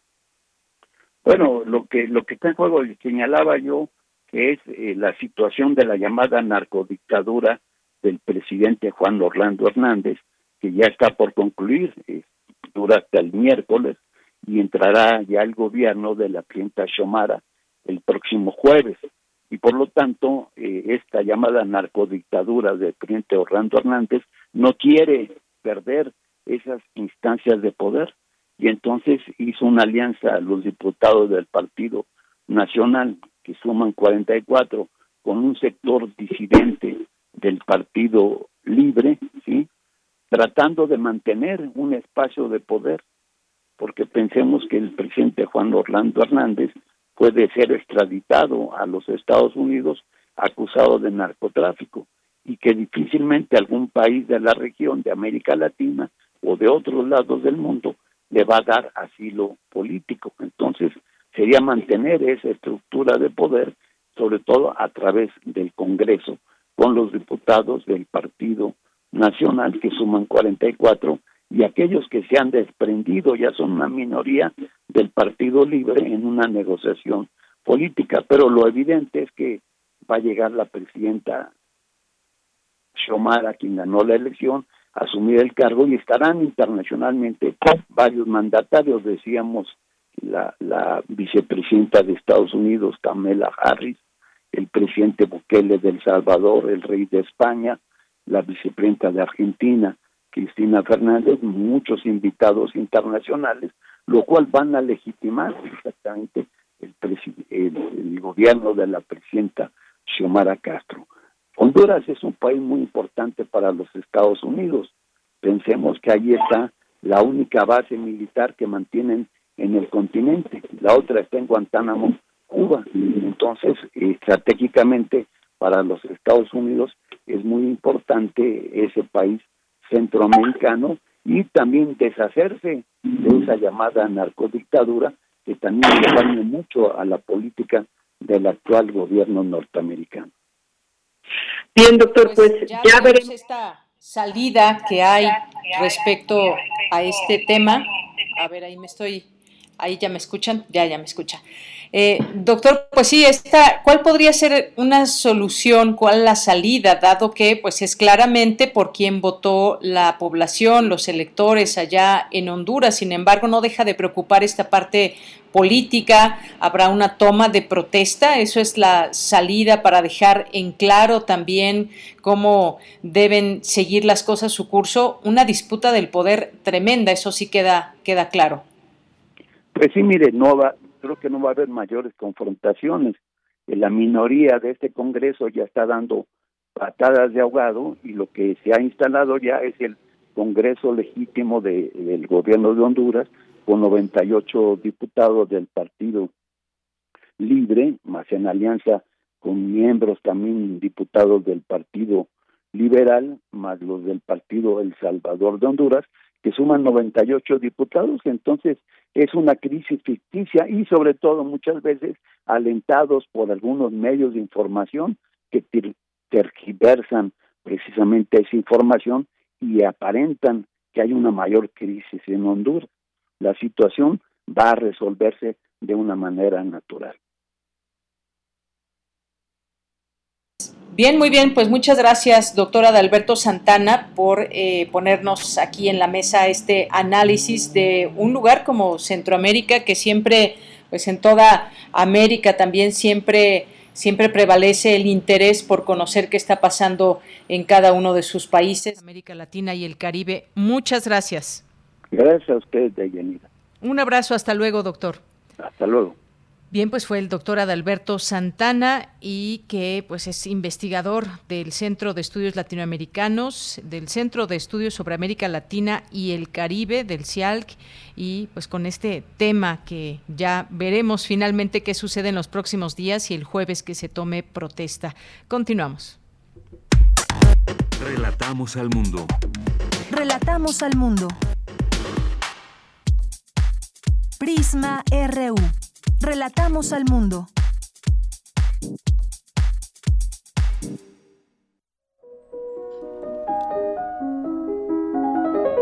Cartografía RU con Otto Cázares.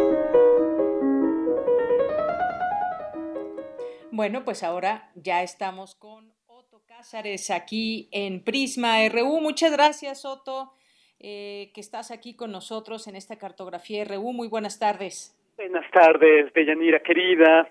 Eh, estoy realmente conmovido por la situación eh, de la, del periodismo y del peligro que corre los que practican este oficio y también con lo de las movilizaciones militares eh, que están teniendo noticia, que están siendo noticia en este momento.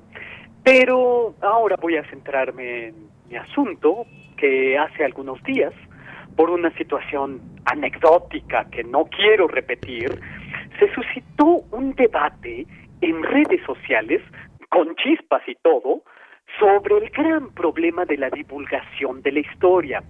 Y aquello, de Yanira, amigos, radioescuchas, fue un auténtico quid pro quo de culpas, de dimes y diretes, y la verdad es que yo no pretendo echar balones afuera, como se dice, sino entrar a la discusión.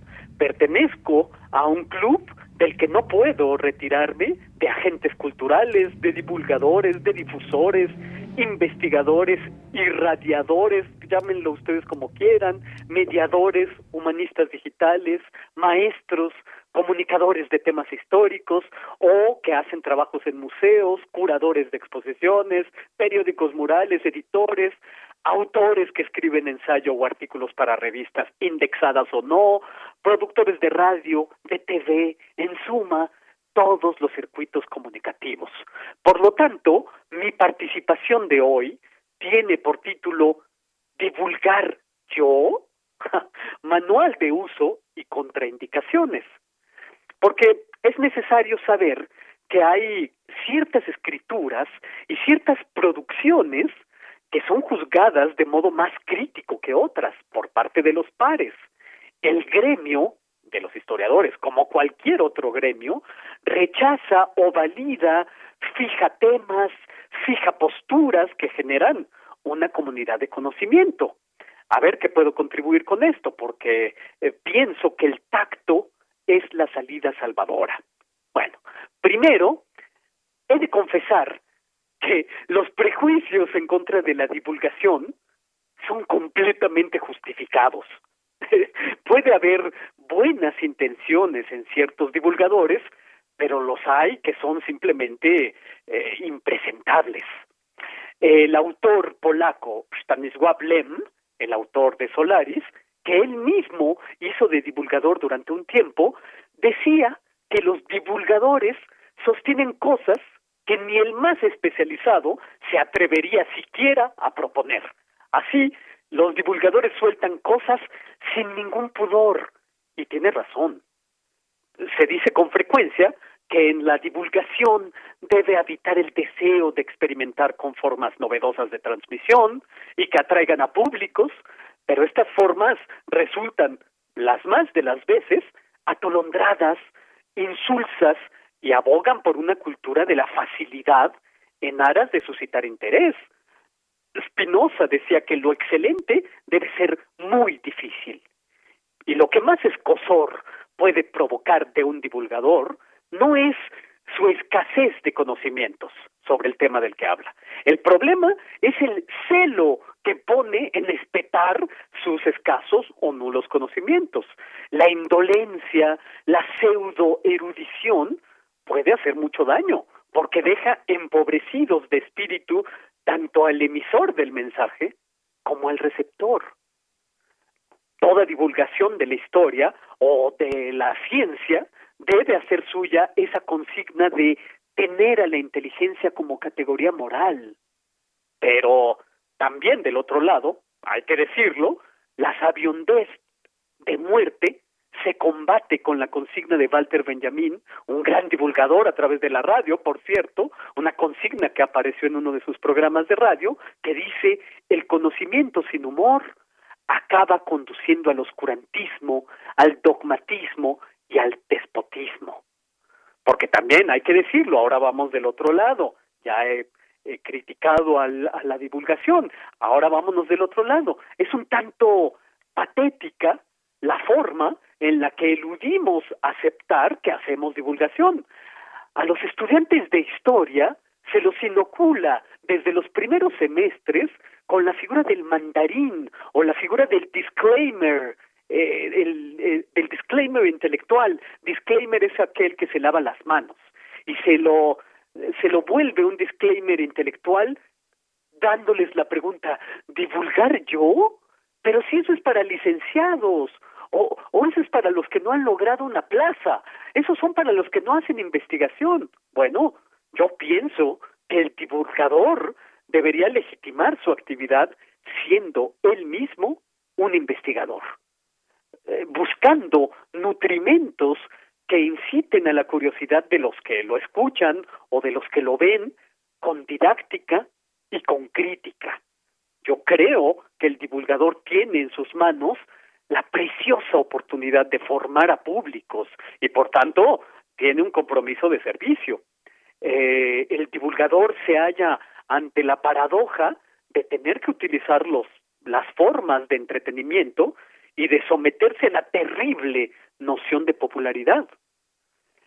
Yo eh, he leído demasiado a George Steiner como para no haberme familiarizado con sus propuestas sobre pedagogía. George Steiner decía con mucha razón que si no estás enfermo de esperanza, mejor no des clases, ¿no? Eh, si no estás enfermo de, de esperanza, mejor no te pongas frente a un aula. Lo mismo creo que puede decirse que si no estás enfermo de esperanza, no te pongas frente a un micrófono o frente a una cámara. Eh, alguien debe fincar su magisterio en la confianza. Y sobre todo, George Steiner hablaba sobre la ética de la recepción, una ética que creo debe poner en práctica todo aquel que haga no solo divulgación o difusión, sino aquel o aquella que se pare frente a un aula es una estética de la recepción que enseña que nunca hay que confundirse. Uno es el cartero, no el que escribe la carta. Cuidado, dice George Steiner, el texto que estás comentando no es tuyo. Tú eres el profesor, tú eres el mensajero, el comentarista. Y eso va para críticos, eso va para maestros, eso va para especialistas o no, eso va para divulgadores, para mediadores, etcétera, etcétera. Hay que proteger y respetar el sentido del mensaje. La, ética de la recepción implica salvar el espesor, implica salvar las muchas dimensiones de los asuntos de los que uno va a tratar. Eh, desde luego, es permisible el, juego cuando uno hace divulgación, pero no es lo mismo juego, que es absolutamente válido en las formas de comunicar, que ser superficial. Unos dicen, en los medios de comunicación es usual, unos te dicen, es que estás lo que estás diciendo lo estás tratando de forma muy elevada. Así, con esas palabras. Y George Steiner dice, con mucha razón, quien es condescendiente no ama al ser humano. O quien es condescendiente no tiene ni idea de lo que el ser humano es capaz, de lo que el ser humano es capaz de pensar, inteligir. Eh, me doy cuenta en este momento que tendré que detenerme pero no sin reflexionar esto último, sin reflexionar que conocer siempre es construir y no reproducir. Hay que eh, proveer de conocimiento en los medios de comunicación con aquello que yo he repetido en varias ocasiones como un mantra, y lo repito como un mantra para hacérmelo entender a mí también, que la claridad es la cortesía del filósofo, como decía Ortega y Gasset. No hay que ceder ni un ápice, no hay que ser condescendiente, hay que saber de lo que el lector, el radioescucha, el televidente y en suma todo receptor es capaz.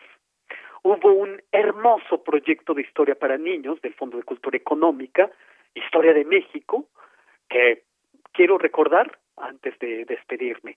Es un proyecto que orquestó a excelentes historiadores, a excelentes historiadoras mexicanas, entre los que estaba Pablo Escalante, eh, Rodrigo Martínez Barax, Carlos Illades, Ricardo Pérez Monfort, Javier García Diego, Antonio Rubial, que escribían hermosos e informados cuentos para niños. Y es un proyecto que yo creo fue derivado en buena medida por aquel bello texto de cómo se cuenta la historia de los niños en el mundo entero, de Mark Ferro. Eh, creo que el camino podría ser esa experiencia de la historia contada a los niños. El camino es desde luego el de la experimentación, de las formas, el de la imaginación, la divulgación o la difusión puede hacerse a través de, fanzines, de radio, de podcast, de animaciones, de teatro de marionetas, pero claro, hay que guardar la dirección historiográfica y siempre pensando en esa ética de la recepción. Esto es lo que yo tengo que decir este lunes 24 de enero de 2022, enero bastante trepidante, ¿no? Bastante trepidante, como bien dices, Otto. Pues muchas gracias. Nos quedamos con esto de todo lo que has dicho, todas estas reflexiones. Justamente eso, reflexionar, que es construir. Muchas gracias, Otto. Encantado, un abrazo y hasta el próximo lunes. Claro que sí, hasta luego y un abrazo. Hasta luego.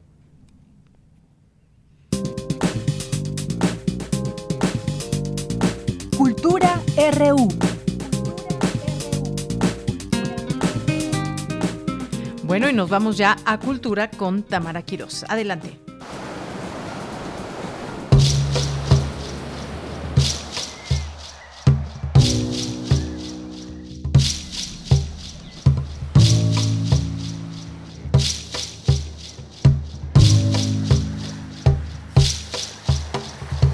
Llegó el momento de redescubrir la riqueza del Pacífico peruano Deyanira, como siempre es un gusto saludarles a través de estas frecuencias. Gracias por sintonizarnos por el 96.1 de FM, 860 de AM y también en Internet. Para iniciar la semana les tenemos una opción cinematográfica. El jueves pasado inició el ciclo virtual de cine peruano, el cual se preparó especialmente para conmemorar los 200 años de la independencia de esa nación hermana, que tuvo como su fecha principal el 28 de julio pasado. Este ciclo está compuesto por un grupo de películas producidas entre 2012 y 2018, la mayoría de las cuales se presentan por primera vez en México. Es importante comentarles que en la selección de los filmes ha sido tomado en consideración ejes temáticos que resaltan la idea de la conmemoración del bicentenario peruano en ejes transversales como el medio ambiente y Amazonía, cine hecho por mujeres, películas premiadas, documentales y temas de infancia. Cada una de las películas estará disponible de manera gratuita por 24 horas en la página de la Filmoteca hasta el 30 de enero. Entre las funciones que pueden disfrutar están Lima Grita, una cinta que nos ofrece un retrato de Lima a través de la inmersión en distintas escenas musicales alternativas, a través de un collage de sensaciones, retratos de personajes, paisajes sonoros, conciertos, conversaciones y poesía donde tienen cabida muchos estilos musicales. Tome nota porque estará disponible el próximo 27 de enero. Para el 28 de enero estará disponible Pacificum, el retorno al océano. Este documental estudia la historia, desarrollo, fauna y flora de la costa peruana. Pacificum, El Retorno al Océano, es la primera película documental para cine de divulgación científica que habla sobre el mar del Perú, que busca sensibilizar a los espectadores a través de un lenguaje simple y artístico. Que veremos, conoceremos a un paleontólogo, un especialista en urbanismo prehispánico, un biólogo marino y una experta en ecoturismo que conjugan sus conocimientos con las espectaculares imágenes. Para el 30 de enero, día que finaliza este ciclo virtual de cine peruano, se proyectará Dalila, la guardiana del monte de Lupe Benítez, realizadora independiente que ha desarrollado proyectos cinematográficos sobre temáticas socioambientales, educación audiovisual, con talleres de cine para niños y jóvenes y muestras itinerantes de cine sobre pueblos originarios y derechos humanos. Benítez es creadora multipremiada y en este trabajo cinematográfico nos muestra a Dalila, una niña que descubre a un grupo de traficantes de tierras que revelan sus oscuras intenciones. Dalila, con la ayuda de sus compañeros de estudios, de su profesora y de su abuela, buscarán la verdad.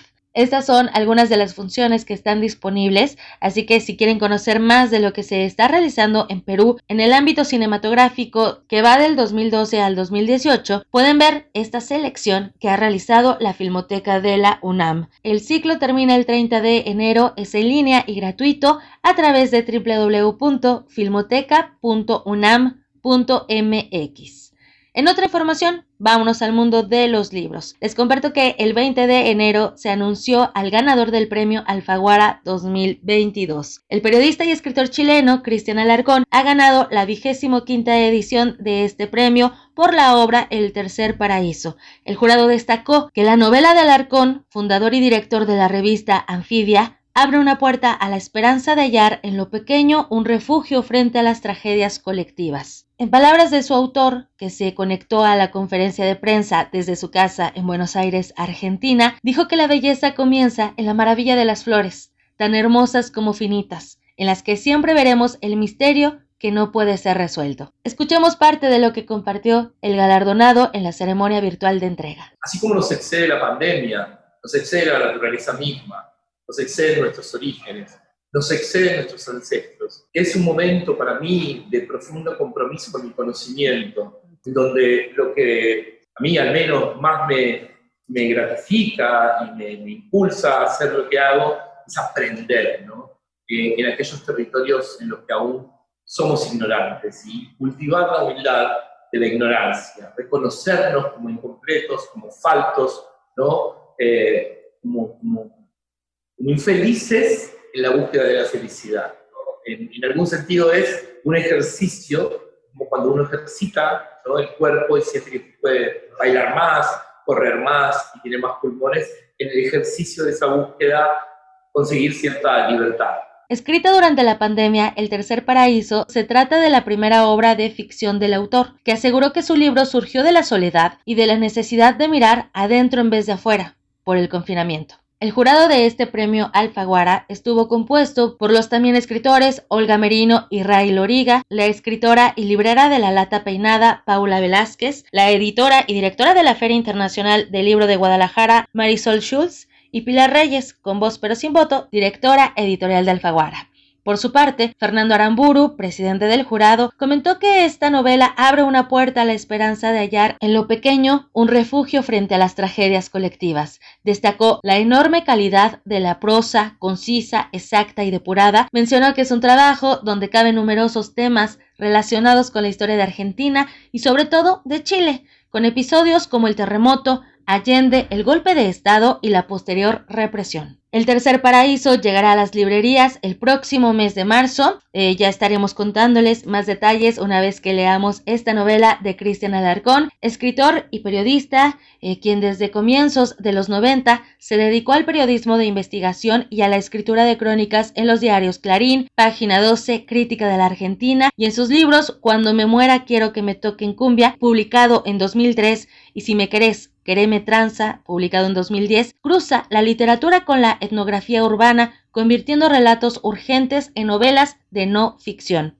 Además, es profesor titular de la Facultad de Periodismo y Comunicación Social de la Universidad de La Plata y dirige la maestría en Periodismo Narrativo de la Escuela de Humanidades de la Universidad Nacional de San Martín. Hasta aquí la información de hoy, nos vamos a despedir con música. Hoy recordamos a Oscar Moro, músico de rock argentino, que formó parte de varias de las bandas de rock más importantes de la historia en su país natal, como Los Gatos, Cerú Girán y Riff.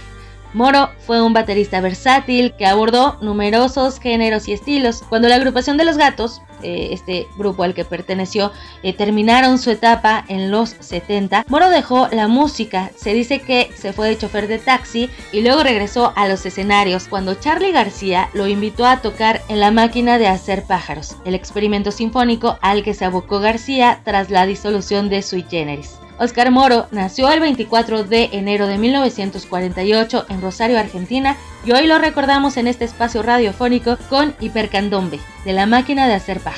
Que tengan excelente tarde. Hasta mañana.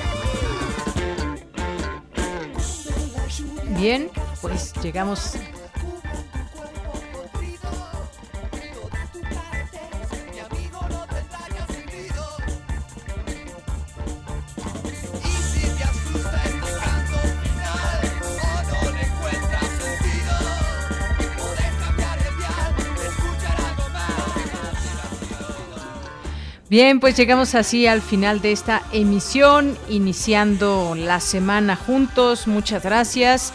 Nos despedimos. Gracias allá en cabina a Rodrigo, a Denis, a Coco. Aquí en los micrófonos se despide de Yanira Morán a nombre de todo el equipo que forma parte de Prisma RU.